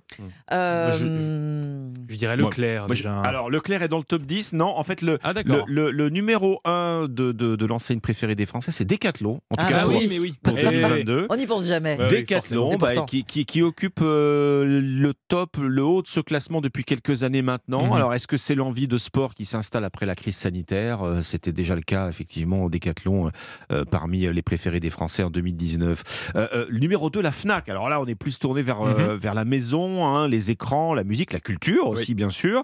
Et puis, troisième euh, sur ce podium, les magasins Picard, les Ah, surgelés. oui, d'accord, oui. Bah oui, ça Mhm. rend service, hein, les surgelés. pratique. On, manque de temps, on court tout le temps. Et puis Picard, c'est vrai qu'il y en a toujours un près de chez soi. C'est quand même plus de 1000 magasins en France. Alors il y a, il y a de grosses enseignes de toute façon dans ce top 10. hein. Ikea, qui a profité à plein, euh, euh, disent les auteurs de cette enquête, euh, des confinements. Leclerc, qui peaufine Bah, son Ah image oui, de, pourfendeur de l'inflation. hein. Alors les prix bas ne font pas tout, ceci dit. On trouve aussi dans ce top 10 euh, deux enseignes d'alimentation qui sont peut-être plus haut de gamme, hein, avec des produits assez chers mais qualitatifs. L'enseigne Grand Frais. hein, D'accord. euh. Et puis, euh, et puis l'enseigne Biocop qui est spécialisée, Mhm. comme son nom l'indique, euh, dans le bio. Leroy Merlin aussi, hein, qui perd quelques places, mais qui est toujours là. Les Français, toujours champions du bricolage. Bah oui, Je ne sais pas si ça vous parle, Dimitri. Euh, un petit peu, un petit peu. Le Mais bricolage ou le roi Merlin Euh, euh, les, deux, les deux aussi. Non, mais surtout que, en fait, après le, le Covid, c'est vrai que le roi Merlin avait bondi dans ce classement-là, et malheureusement peut-être une petite chute Ah, cette année. c'est Voilà. Rod. Mais toujours On dans le arrête top le 10. bricolage au fur et à mesure. Quelqu'un qui sort, une marque qui sort du top 10, qui est le grand perdant de ce classement des marques préférées des Français. Wow. Amazon. Ah, d'accord. Amazon. Alors c'est un peu paradoxal hein, parce que les Français cliquent toujours et passent Mhm. toujours commande euh, chez Amazon. hein, mais en fait, ce classement, on est surtout dans l'image. Oui. la conscience environnementale progresse. Et de fait, bah, depuis 2019, Amazon est sorti de ce top des marques pour les consommateurs français. Le top 10 des marques et des anciennes préférées des Français, c'est dans le Parisien ce matin. Merci beaucoup, Alexandre. Merci, Dimitri. C'était le pressing. Votre partition, Omblina, 6h21 sur Europe 1, on célèbre euh, ce matin les 25 ans d'un album majeur du groupe Green Day, l'album Nimrod, hein, qui a eu droit à une réédition. Oui, un large coffret baptisé simplement Nimrod 25, 25, avec non seulement le disque original, le live enregistré à Philadelphie en novembre 1997, mais aussi une belle et longue liste de titres démos captés à l'époque de l'enregistrement. On découvre donc la bande de Billy Joe Armstrong reprendre la chanson Allison, un succès d'Elvis Costello. I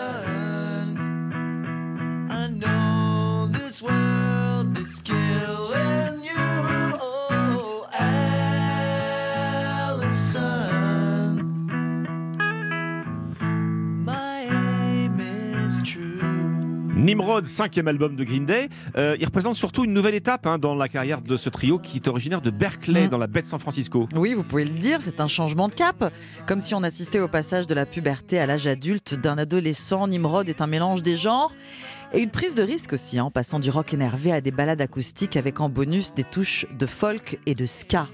On rembobine un instant, on bline. euh, il faut rappeler hein, que, que Green Day c'est à l'origine, euh, est à l'origine d'une révolution musicale. hein, au début, au milieu des années 90. Exactement, oui, l'émergence du punk californien, un mouvement rock inspiré du punk anglais et du grunge américain, mais nettement plus ensoleillé et insouciant. Quand les chansons de Nirvana ont tous les airs d'une complainte désespérée, celle de Green Day engage la jeunesse à faire la fête.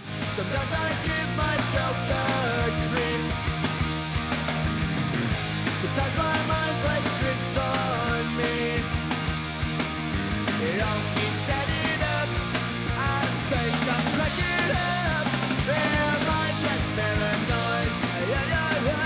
Recette simple, hein, efficace, des morceaux courts, une structure musicale facile à reprendre. Voilà des mots compréhensibles, un discours politique orienté sur le mal-être adolescent et surtout beaucoup d'ironie. L'objectif de Green Day est de rester accessible, d'être cool.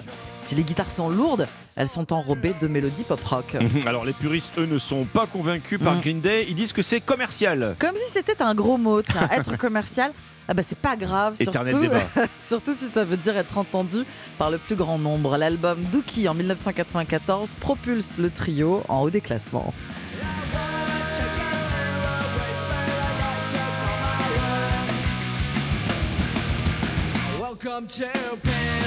Et donc trois ans plus tard, quand Green Day commence à travailler sur son nouvel album, celui qui nous occupe euh, ce matin, Omblin, euh, bah, plus question d'envoyer un punk féroce hein, dans l'oreille des fans qui sont acquis à sa cause. Oui, Nimrod doit être différent, plus long. Il dure 10 minutes de plus que Dookie, par exemple. L'orchestration est plus complexe, avec l'ajout de violon et de cuivre. L'enregistrement à Los Angeles va durer 4 mois, autant dire une éternité dans le microcosme du punk, avec quelques débordements entre les sessions. Les voisins de l'hôtel où résident les musiciens faisant les frais de leurs blagues, euh, disons, potaches.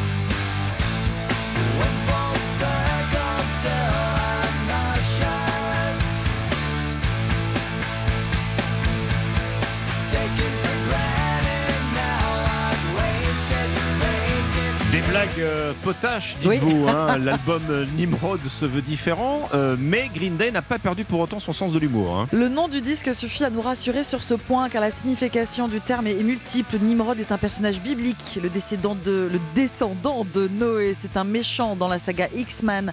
Euh, c'est une ville dans le Minnesota, ça peut vouloir dire crétin en argot américain. Et puis Ah ce qui amuse beaucoup les membres de Green Day, dont les penchants pour les substances illicites sont connus, Nimrod est l'acronyme d'une organisation anti-drogue à New York. Alors le morceau le plus attendu du disque, euh, marqueur de la fin d'une époque et surtout l'emblème de cette nouvelle production est un simple guitare-voix enveloppé de violon de 2 minutes 30, une chanson d'adieu.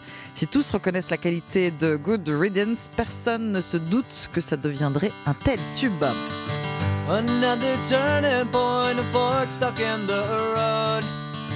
Time grabs you by the wrist, directs you where to go. So make the best of this test and don't ask why. It's not a question, but a lesson learned in time. It's something unpredictable, but in the end is right. I hope you had the time of your life.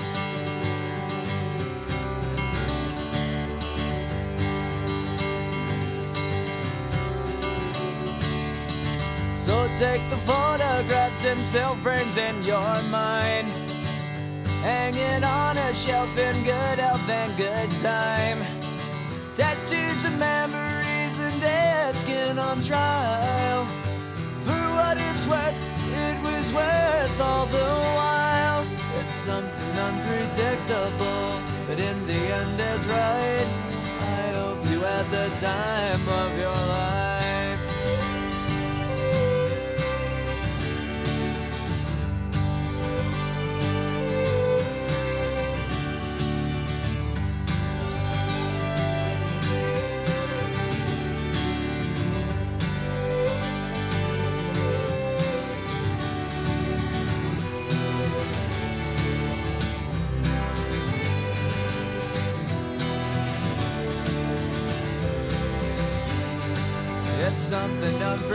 Unpredictable, but in the end it's right.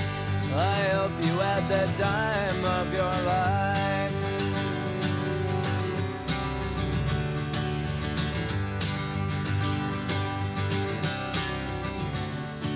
It's something unpredictable, but in the end is right. I hope you had the time of your life.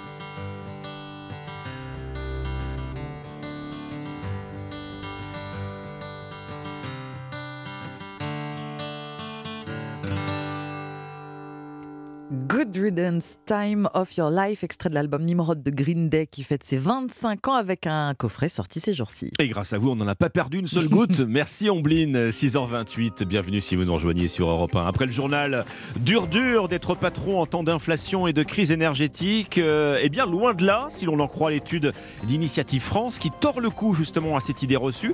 Près de 2000 patrons interrogés par ce réseau de financement des entreprises. La plupart disent leur bonheur d'entreprendre. Notre invité pour en parler à 6h40, Guillaume Pépi, président d'Initiative France. On a rendez-vous avec les correspondants d'Europe 1 pour la revue de presse internationale. Et avant cette heure, l'innovation avec Anissé Mbida. Des moteurs de recherche se mettent à leur tour à l'intelligence artificielle. À tout de suite. Europe Matin. Alexandre Lemaire et Amblin Roche. Volodymyr Zelensky à l'Elysée hier soir pour un dîner avec Emmanuel Macron et Olaf Scholz. Le président ukrainien ne cesse de le marteler. Kiev a besoin d'avions de combat. Message qui sera délivré au 27 à Bruxelles par Zelensky dans la journée. Plus de 15 000 morts en Turquie. Bilan effrayant et toujours provisoire après les tremblements de terre de lundi. Sur place, les secours jouent la montre pour retrouver des survivants. Beaucoup ont tout perdu. Ils vivent désormais dans leur voiture. Témoignage à suivre.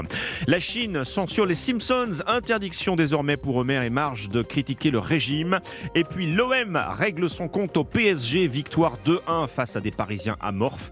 Direction les quarts de finale de la Coupe de France pour les Marseillais. Europe 1. Le journal de 6h30, Fanny Marceau. Bonjour Fanny. Bonjour Alexandre, bonjour à tous. Je pense qu'Emmanuel Macron a changé pour de vrai cette fois. Déclaration de Volodymyr Zelensky dans le Figaro ce matin. Le président ukrainien qui se réveille à Paris après une escale à Londres. Il a dîné hier soir avec Olaf Scholz et Emmanuel Macron à l'Elysée. L'occasion pour le chef de l'État de réaffirmer son soutien à Kiev. L'Ukraine peut compter sur la France, ses partenaires européens et ses alliés pour gagner la guerre. La Russie ne peut ni ne doit l'emporter. Aussi longtemps qu'elle attaquera, il sera nécessaire que nous poursuivions, adaptions, modulions le soutien militaire nécessaire à la préservation de l'Ukraine et de son avenir. De même que nous avons procédé ces dernières semaines à de nouvelles livraisons de matériel de défense, nous poursuivrons l'effort et nous évoquerons ce soir ensemble les besoins opérationnels de l'Ukraine. Nous agirons toujours en parfaite coordination avec nos partenaires et nos alliés. Emmanuel Macron qui accompagne Volodymyr Zelensky à Bruxelles aujourd'hui pour un sommet européen. Décollage à 8 heures de l'aéroport militaire de Villacoublay. William Molinier, l'objectif du président ukrainien est clair. Il veut des avions de chasse et de l'armement lourd. Il les veut le plus tôt possible. Mais la France n'a pas encore dit oui. Oui, Emmanuel Macron ne ferme pas la porte, mais donner des rafales ou des mirages aux Ukrainiens n'est pas à l'ordre du jour. En revanche, Paris pourrait suivre la voie de Londres qui annonce un plan de formation de pilotes de chasse ukrainiens, mais cela pourrait prendre jusqu'à huit mois. Les Alliés sont en train d'acheter du temps avant de devoir se prononcer officiellement sur d'éventuelles sessions d'avions de combat avec tout le risque escalatoire que cela comporte, et notamment la réaction de Moscou. En fait, aujourd'hui, les Européens n'ont plus grand-chose à proposer à Kiev. Ils ont dépensé au total 45 milliards d'euros. La France, rien qu'à elle seule, a livré 30 canons César, deux systèmes Crotal de défense antiaérienne, des chars de combat AMX-10 RC, des munitions, du carburant. Et l'Elysée entend aussi protéger les stocks des armées françaises déjà bien bas avant la guerre en Ukraine. Quant aux capacités de production industrielle, elles sont bien meilleures depuis quelques mois, mais pas suffisantes pour alimenter un champ de bataille où plus de 10 000 obus sont parfois tirés chaque jour. William Molinier, spécialiste défense d'Europe 1. Cela fait bientôt un an que la guerre en Ukraine a contraint l'Europe à revoir sa copie énergétique. Il faut être autonome, mais comment alors financer la construction des nouveaux réacteurs nucléaires euh, promis par Emmanuel Macron? Selon le journal Les Échos, eh bien, le gouvernement pourrait utiliser une partie de l'épargne des Français. Des centaines de milliards d'euros déposés sur les livrets A qui permettraient de déployer des financements à très long terme. Le ministère de la Transition énergétique assure pour le moment qu'aucune orientation n'a été arbitrée. 6h33 sur Europe 1, le cap des 72 heures est passé. Pourra-t-on encore sortir des survivants des décombres En Turquie et en Syrie, on dénombre désormais plus de 15 000 morts. Au milieu de la poussière des engins de déblaiement, dans un froid glacial, le sud de la Turquie est devenu un tombeau à ciel ouvert. Des centaines de corps alignés sur des parkings, des enterrements qui s'enchaînent et des populations qui cherchent à s'abriter alors que la terre continue de trembler.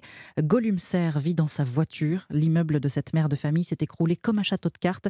Elle témoigne au micro européen de Mehdi Jaziri. Il y a toujours des séismes en ce moment. Et les gens dorment dans leur voiture et avec des couvertures. On essaie de leur ramener de l'eau et de la nourriture. Tout le monde est uni, même entre communautés. Les gens viennent se réfugier dans la mosquée la nuit. et quand il y a un séisme, l'État prévient les gens via les réseaux sociaux. En ce moment, je vois les secouristes du Croissant Rouge ramener des marmites de soupe, de l'eau, de la nourriture. Ils ont ouvert toutes les salles de fête. Même les entreprises ont ouvert leurs usines pour aider les gens. La solidarité qui s'organise, des milliers de secouristes affluent du monde entier. Hier, le président turc Recep Tayyip Erdogan a reconnu des lacunes dans sa gestion de la catastrophe. Il a également restreint l'usage de Twitter pour faire taire les critiques sur Internet et fait arrêter une douzaine de personnes. Retour en France avec euh, une nouvelle date de manifestation contre la réforme des retraites. L'intersyndicale appelle à la mobilisation le 16 février. Oui, à la veille de la fin des débats à l'Assemblée nationale, débat qui patine toujours d'ailleurs sur la fin des régimes spéciaux. La mobilisation contre la retraite à 64 ans qui vient percuter les vacances alors qu'elles sont déjà bien compliquées pour certains parents. Et eh oui, surtout pour les parents qui n'ont pas de congé et qui n'ont pas pu mettre leurs enfants en centre de loisirs. À Rive-de-Gier, par exemple, dans la Loire, l'un des centres aérés est resté fermé pour ses vacances et c'est un vrai casse-tête pour les parents et la commune. Le reportage du correspondant d'Europe 1, Jean-Luc Boujon. La nouvelle est tombée il y a seulement trois semaines. La mairie de Rive-de-Gier a appris que le centre de loisirs municipal Léo Lagrange ne pourrait pas ouvrir à partir d'aujourd'hui comme c'était prévu. L'association qui gère le centre n'a trouvé personne pour diriger la structure, explique agacé Laurent Gonzalez, délégué à la cohésion sociale. Là, pour le coup, on est très déçus. On l'assure en même temps que les familles. Ils n'ont pas réussi à recruter de directeur pour cette session de février. Les centres sociaux nous parlent en difficulté de recrutement des animateurs, qui ont souvent un diplôme du BAFA, mais aussi des directeurs dans toute la, filière, qu'on va dire, depuis les cadres jusqu'aux animateurs. Donc ça, on est au courant de ça et c'est vrai que c'est difficile sur tout le territoire. Résultat, le centre gardera porte close et les dizaines de parents qui avaient prévu d'y placer leurs enfants sont bien embêtés à l'image de Yacine. Au dernier moment, ils ont décidé de le fermer. On n'a pas compris pourquoi et à la fin, on nous a dit qu'il n'y avait pas de directeur. Bien sûr que c'est embêtant. Il y a plein de parents qui vont au travail. Il y a plein de parents qui travaillent et qui ne savent pas où laisser leurs gamins. Malgré tout, quelques enfants ont pu être inscrits dans les deux autres centres de loisirs de la commune, mais pas tous en raison du manque de place. Un phénomène qui pourrait bien devenir récurrent à chaque période de vacances scolaires. Rive de Gier, Jean-Luc Bougeon, Europe 1. 6h36 sur Europe 1, c'est un dessin animé qui ne fait pas dans la langue de bois. Les Simpsons, connus pour leur humour irrévérencieux, ont vu l'un de leurs épisodes censurés en Chine. Oui, Pékin n'a pas aimé leur référence au travail forcé des enfants. Disney Plus, qui distribue la série, a donc dû courber les chines et retirer l'épisode Sébastien de Belzic. Il aura suffi de cette simple phrase où Homer fait allusion aux enfants qui fabriquent des téléphones portables dans des camps de travail forcés en Chine pour que cet épisode du célèbre dessin animé Les Simpsons disparaisse de la chaîne Disney à Hong Kong. Le régime communiste ne tolère aucune critique, non seulement en Chine continentale où Disney n'est même pas distribué officiellement, mais aussi désormais à Hong Kong où la censure était jusque-là moins tatillonne. Depuis la reprise en main du territoire il y a trois ans et une loi interdisant la moindre critique envers le régime chinois, on ne compte plus les documentaires, les livres ou les films interdits. Et pour les Simpsons, c'est même déjà la deuxième fois que leurs blagues ne font pas sourire du tout les autorités chinoises. Le précédent épisode retiré du service de vidéo en ligne faisait allusion au massacre de Tiananmen avec là encore une phrase choc de Homer qui devant le mausolée de Mao disait Il est comme un petit ange qui a tué 50 millions de personnes. Pékin, Sébastien Lebelzik, Europe 1. Un petit mot de football quand même avant de terminer. La victoire hier soir de l'OM face au PSG. 11 ans qu'ils attendaient une victoire au Vélodrome. Les Marseillais se sont imposés 2 buts à 1 face à des Parisiens qui, sans Mbappé, ont manqué d'inspiration. Direction les quarts de finale de la Coupe de France pour les Marseillais. Qualification également hier de Lyon et de Nantes. Merci Fanny Marceau, 6h38. Bienvenue si vous nous rejoignez sur Europe 1 dans un instant. Le bonheur d'entreprendre, c'est une étude d'Initiative France, réseau d'associations de financement des entrepreneurs. Une étude qui invite à l'optimisme. Les patrons heureux malgré la crise, des projets de croissance et d'embauche dès cette année. Avec nous dans un instant, Guillaume Pépi, président d'Initiative France. Alexandre Lemaire et Omblin Roche sur Europe 1. Rien n'entame l'optimisme des entrepreneurs, pas même la crise énergétique pas même l'inflation. Les entrepreneurs optimistes envers et contre tout, c'est le résultat d'une étude menée par le réseau Initiative France. Euh, près de 2000 patrons ont été euh, consultés. Guillaume Pépi, le président d'Initiative France, est ce matin votre invité, Alexandre. Bonjour Guillaume Pépi. Bonjour. Euh, on garde bien sûr de vous l'image du patron emblématique de la SNCF, hein, mais ça fait déjà plus de deux ans en réalité que vous êtes à la tête d'Initiative France, vaste réseau associatif. Vous êtes une, une fédération d'associations locales hein, implantées sur tout le territoire qui finance et qui accompagne les jeunes entrepreneurs Gratuitement. Gratuitement, ça c'est important de préciser. Voilà, c'est un réseau associatif d'utilité publique qui est gratuit pour tous ceux qui sonnent à la porte et on fait quatre choses. On solidifie le dossier parce que ceux qui arrivent n'ont euh, pas forcément un plan de trésorerie, un plan commercial. Ensuite, on prête à taux zéro. Ensuite, on accompagne pendant trois ans, cinq ans pour que la petite pousse devienne une vraie entreprise. Et puis, on met toutes ces entreprises en réseau pour qu'un entrepreneur, une entrepreneuse soit jamais seul. alors, vous allez nous dire si c'est un petit peu grâce à vous, certainement. En tout cas, l'étude que vous nous présentez ce matin sur Europe 1, elle est très nette. Hein. Même bousculée par le contexte euh, qu'on connaît, euh, l'inflation, la crise énergétique, les patrons, les jeunes patrons qui se lancent, en tout cas, conservent le bonheur d'entreprendre. C'est ce qu'ils vous ont dit très majoritairement. Oui, et on était honnêtement très surpris parce qu'on s'attendait à ce que le contexte général euh, donne plutôt un coup de mou à la création d'entreprises et que les jeunes patrons soient euh, super anxieux sur l'année 2023. Ben, euh, à peu près aux deux tiers, ils répondent l'inverse. C'est-à-dire qu'au fond, le contexte économique, il est ce qu'il est, mais l'envie d'entreprendre, c'est-à-dire l'envie d'aligner ce qu'on est et ce qu'on fait, ça c'est la plus belle expression que j'ai trouvée dans l'enquête. Quelqu'un dit, moi avant j'étais salarié, maintenant je suis aligné entre ce que je fais et ce que je suis. Donc cette envie-là, cette niaque, eh ben, l'emporte sur le contexte un peu déprimant ou un peu incertain.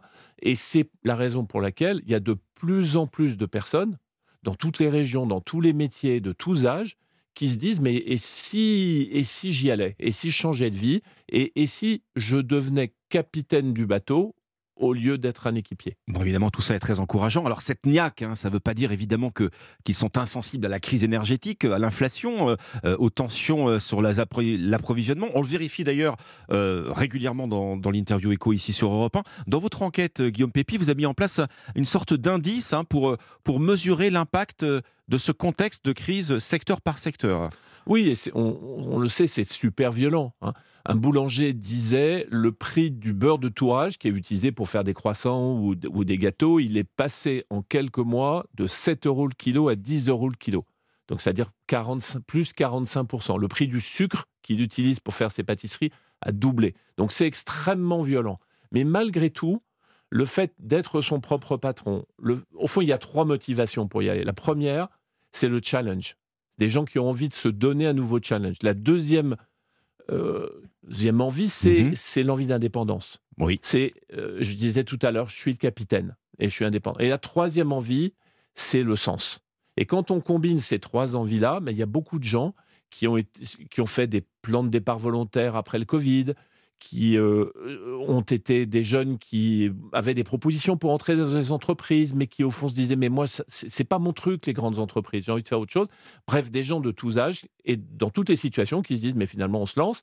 Et cette année, en France, on va, on a eu en 2022 créé un million, environ un million cinquante mille entreprises, et nous euh, qui créons des toutes petites entreprises ça a augmenté de 7%. C'est vraiment le signe qu'il y a une nouvelle génération d'entrepreneurs. Bon, vous êtes un levier décisif hein, pour aider les jeunes entrepreneurs euh, à se lancer, à sauter le pas. Le financement, on en a parlé, euh, prêt à taux zéro, euh, c'est très important. L'accompagnement, le, hein, c'est quelque chose qui est, qui est extrêmement important ben, également. ça fait la différence. Toute la hein. démarche juridique, toute la paperasse. Si vous démarrez tout seul, vous avez une chance sur deux que ça marche au bout de trois ans. Hmm. Si vous êtes accompagné, et il y a des réseaux qui sont là très mal connus, malheureusement, comme Initiative France ou d'autres, mais on est mal connus. On est des réseaux gratuits, associatifs. Si vous êtes accompagné, tout d'un coup, vous avez 9 chances sur 10 d'être encore là au bout de 3 ans. Toutes les adresses sont sur initiative-france.fr. Et encore une fois, c'est gratuit. C'est-à-dire que même le prêt est à taux zéro. Oui. On est là pour vous aider et donc c'est des opportunités qu'il faut saisir. À destination des jeunes, plus particulièrement, vous avez lancé un dispositif d'accompagnement renforcé, hein, Mon Kit Entrepreneur, Guillaume Pépi. Oui, parce que c'est vrai que vous avez une appli, elle aussi gratuite, qui s'appelle Mon Kit Entrepreneur, c'est l'application des premiers pas. Si vous avez une petite idée qui trotte dans la tête et que vous vous dites, mais c'est quoi les bonnes questions à se poser, il faut aller sur cette appli qui est sur tous les stores et qui est encore une fois gratuite. Et puis, venez nous voir parce qu'on va peut-être vous proposer un dispositif d'accompagnement, on va dire plus en amont. Un jeune, par exemple, qui a, qui a 19-20 ans et qui ne sait pas trop quoi faire, mais qui se dit, tiens, il y a quand même un truc qui m'intéresse, euh, je sais pas quoi, l'escalade, euh, le jus de goyave, euh, je sais pas quoi, n'importe quelle idée. Qui se dit, mais j'ai un truc dans la tête. Ben, euh, on va essayer de transformer avec cette personne cette idée en projet, le projet en entreprise, l'entreprise en emploi. Mais pour ça, il faut un peu de temps. Parfois, c'est six mois, c'est un an, c'est un an et demi. Et cet accompagnement renforcé, ça s'appelle Incube. Incube. On veut se lancer, on veut lancer un projet d'entrepreneuriat, on s'adresse à vous, on vient voir l'une de vos associations, vous avez un maillage très dense sur, sur tout le territoire, euh, Initiative France. Merci Guillaume Pépi, président d'Initiative France, le bonheur d'entreprendre, voilà, les entrepreneurs optimistes euh, malgré tout. C'est l'enseignement de votre étude que vous partagez avec nous ce Merci à sur vous. Europe 1. Merci. Il est 6h48. Europe Matin. Omblin Roche et Alexandre Lemaire. L'innovation avec Anissé Mbida. Bonjour Anissé. Bonjour Ombline, bonjour Alexandre. Bonjour Anissé. Bonjour à tous. L'innovation de jour, ce sont les moteurs de recherche qui se dopent à l'intelligence artificielle. Il va y avoir du changement chez Google, Bing et consorts. Oui, mardi, c'était Microsoft qui annonçait que Bing, son moteur de recherche, allait intégrer ChatGPT.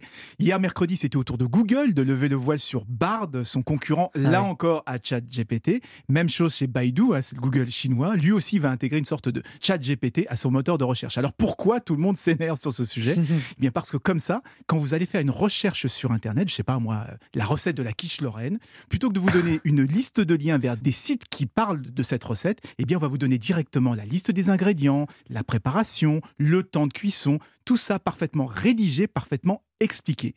Autre exemple, plutôt que de lire des pages et des pages de Wikipédia, on pourrait lui demander bah, explique-moi le Big Bang en quelques mots ultra simples, ou euh, résume-moi un livre, euh, ou résume-moi euh, tel ou tel événement. Donc il faut s'attendre à une véritable révolution dans la façon de chercher de l'information sur Internet, pour le meilleur et aussi pour le pire. Alors, pour le pire, ça a l'air d'être une bonne nouvelle, non? Bah alors, pour les recherches les plus simples, oui, c'est une bonne nouvelle, ça sera plus rapide, ça sera plus facile, plus efficace. Ce qui m'inquiète, ce sont les recherches sur des sujets complexes ou sur des sujets polémiques. Parce que quand il n'y a pas de vérité absolue, bah, c'est quand même beaucoup plus intéressant d'avoir une variété d'opinions et donc d'avoir une liste de liens vers les différentes façons de traiter le sujet. Enfin, il se pose la question de la source des informations qui sont remontées. Il y a quelques années, les journaux étaient vent debout contre Google News qui résumait leurs articles plutôt que de renvoyer vers leur site. Et demain, quand les moteurs de recherche vont afficher directement une réponse, quels moyens on aura de savoir euh, d'où viennent les informations? Ce sont des questions qu'on commence à se poser à propos du petit poussé, un chat GPT, mais qui vont prendre d'une toute autre ampleur avec des géants comme Google ou comme Microsoft. Et c'est pourquoi Thierry Breton, hein, le, le commissaire européen, appelle désormais, je cite, à une régulation de ces outils pour qu'ils garantissent à la fois la qualité et la confiance dans les informations qui sont délivrées. Espérons qu'il sera entendu. Merci Anissé. Merci Anissé. Europe Matin.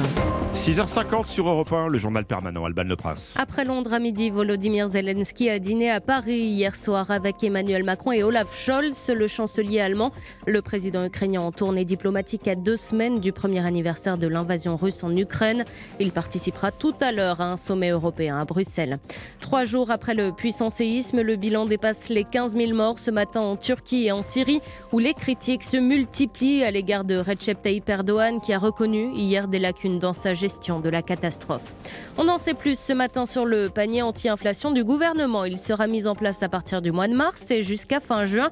On pourra y retrouver 5 fruits et légumes, dont 3 bio, de la viande en revanche, pas d'alcool ou de bonbons.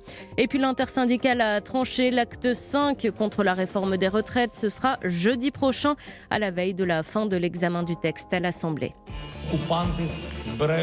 Nous devons aider le continent africain. To live with us the European dream. Good friend of Taiwan. Europe Matin. La revue de presse internationale nous amène d'abord en Grèce avec Clémentine Athanasiadis. Bonjour Clémentine. Bonjour. De quoi parlent les journaux grecs? Des séismes tragiques survenus en Syrie et en Turquie, voisines de la Grèce avec qui les relations sont historiquement conflictuelles et les incidents très réguliers.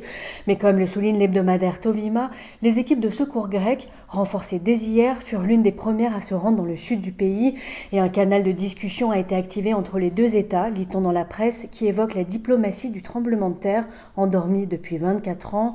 En 1999, rappelle le quotidien Tanea, deux séismes touchaient successivement la Turquie et la Grèce qui se sont apportés mutuellement de l'aide. Ces catastrophes naturelles ont permis un temps d'améliorer les relations entre les deux pays, précise le journal Icafé Merini. Face à ce drame commun et à la tragédie actuelle, le quotidien Iavi écrit en grec et en turc les mots courage et solidarité. On part pour l'Algérie avec vous, Nourchaïn. De quoi est-il question dans la presse algérienne ce matin? Eh bien, de l'augmentation des importations algériennes de blé russe, des importations qui ont quadruplé en un an, nous informe Algérieco, 1,3 million de tonnes en 2022 contre un peu plus de 30 000 tonnes en 2021. Le blé russe inonde le marché algérien, titre l'expression. Une situation rendue possible suite à la modification en 2020 par l'Algérie de son cahier des charges relatif au blé importé. D'après le quotidien, la France demeure le premier fournisseur de blé pour l'Algérie. Mais pour encore combien de temps s'interroge le journal, car en 2023, la Russie pourrait livrer à l'Algérie plus de 40% de ses besoins en blé. D'après les experts, cette hausse fulgurante est le résultat d'une adaptation de l'Algérie aux tensions sur le marché du blé depuis la guerre en Ukraine. L'Algérie est en train de diversifier ses fournisseurs pour garantir son approvisionnement en blé au meilleur prix. Nous sommes enfin aux États-Unis avec vous, Alexis Guilleux, à la une de la presse américaine ce jeudi. Eh bien, le nouveau record de LeBron James en NBA avec 38 390 points inscrits, le joueur des Lakers est désormais le meilleur marqueur de l'histoire du basket américain, titre le New York Times. À 38 ans, LeBron James est l'un des plus vieux joueurs de la ligue et toujours l'un des meilleurs. Le couronnement d'un roi pour le Los Angeles Times, c'est un record qui ne sera pas battu, prédit le journal. Cet objectif, il ne se l'était jamais fixé quand il a commencé à jouer, souligne la chaîne ESPN. Depuis 20 ans, la carrière de LeBron James et ses quatre titres NBA se déroule sous le feu des projecteurs. C'était un phénomène adolescent, il est devenu le premier basketteur milliardaire, écrit le Washington Post, un sportif qui fait aussi entendre sa voix sur des sujets de société comme les violences policières. Alors pour le journal, désormais, nous resterons sur le bord de nos sièges, au pied de son trône, pour regarder ce qu'il va encore accomplir. Merci Alexis Guilleux, merci à nos correspondants. 6h54, bienvenue sur Europe 1. Bon réveil, on revient dans un instant sur euh, l'image de la soirée, une image marquante, la visite du président ukrainien à Paris, son premier déplacement en France depuis le début de l'invasion russe. Emmanuel Macron, Macron, a eu des mots euh, très forts hier. On sera aussi en Turquie, euh, bilan catastrophique après les séismes, plus de 15 000 morts en Turquie et en Syrie. Dans un instant, la suite d'Europe Matin avec euh, Dimitri Pavlenko. A tout de suite. Europe Matin. Il est 6h57. On vous souhaite de passer une très belle matinée à l'écoute d'Europe 1. Et voici Dimitri Pavlenko. Bonjour Dimitri. Bonjour Alexandre Lemaire. Bonjour Omblin Roche. Bonjour.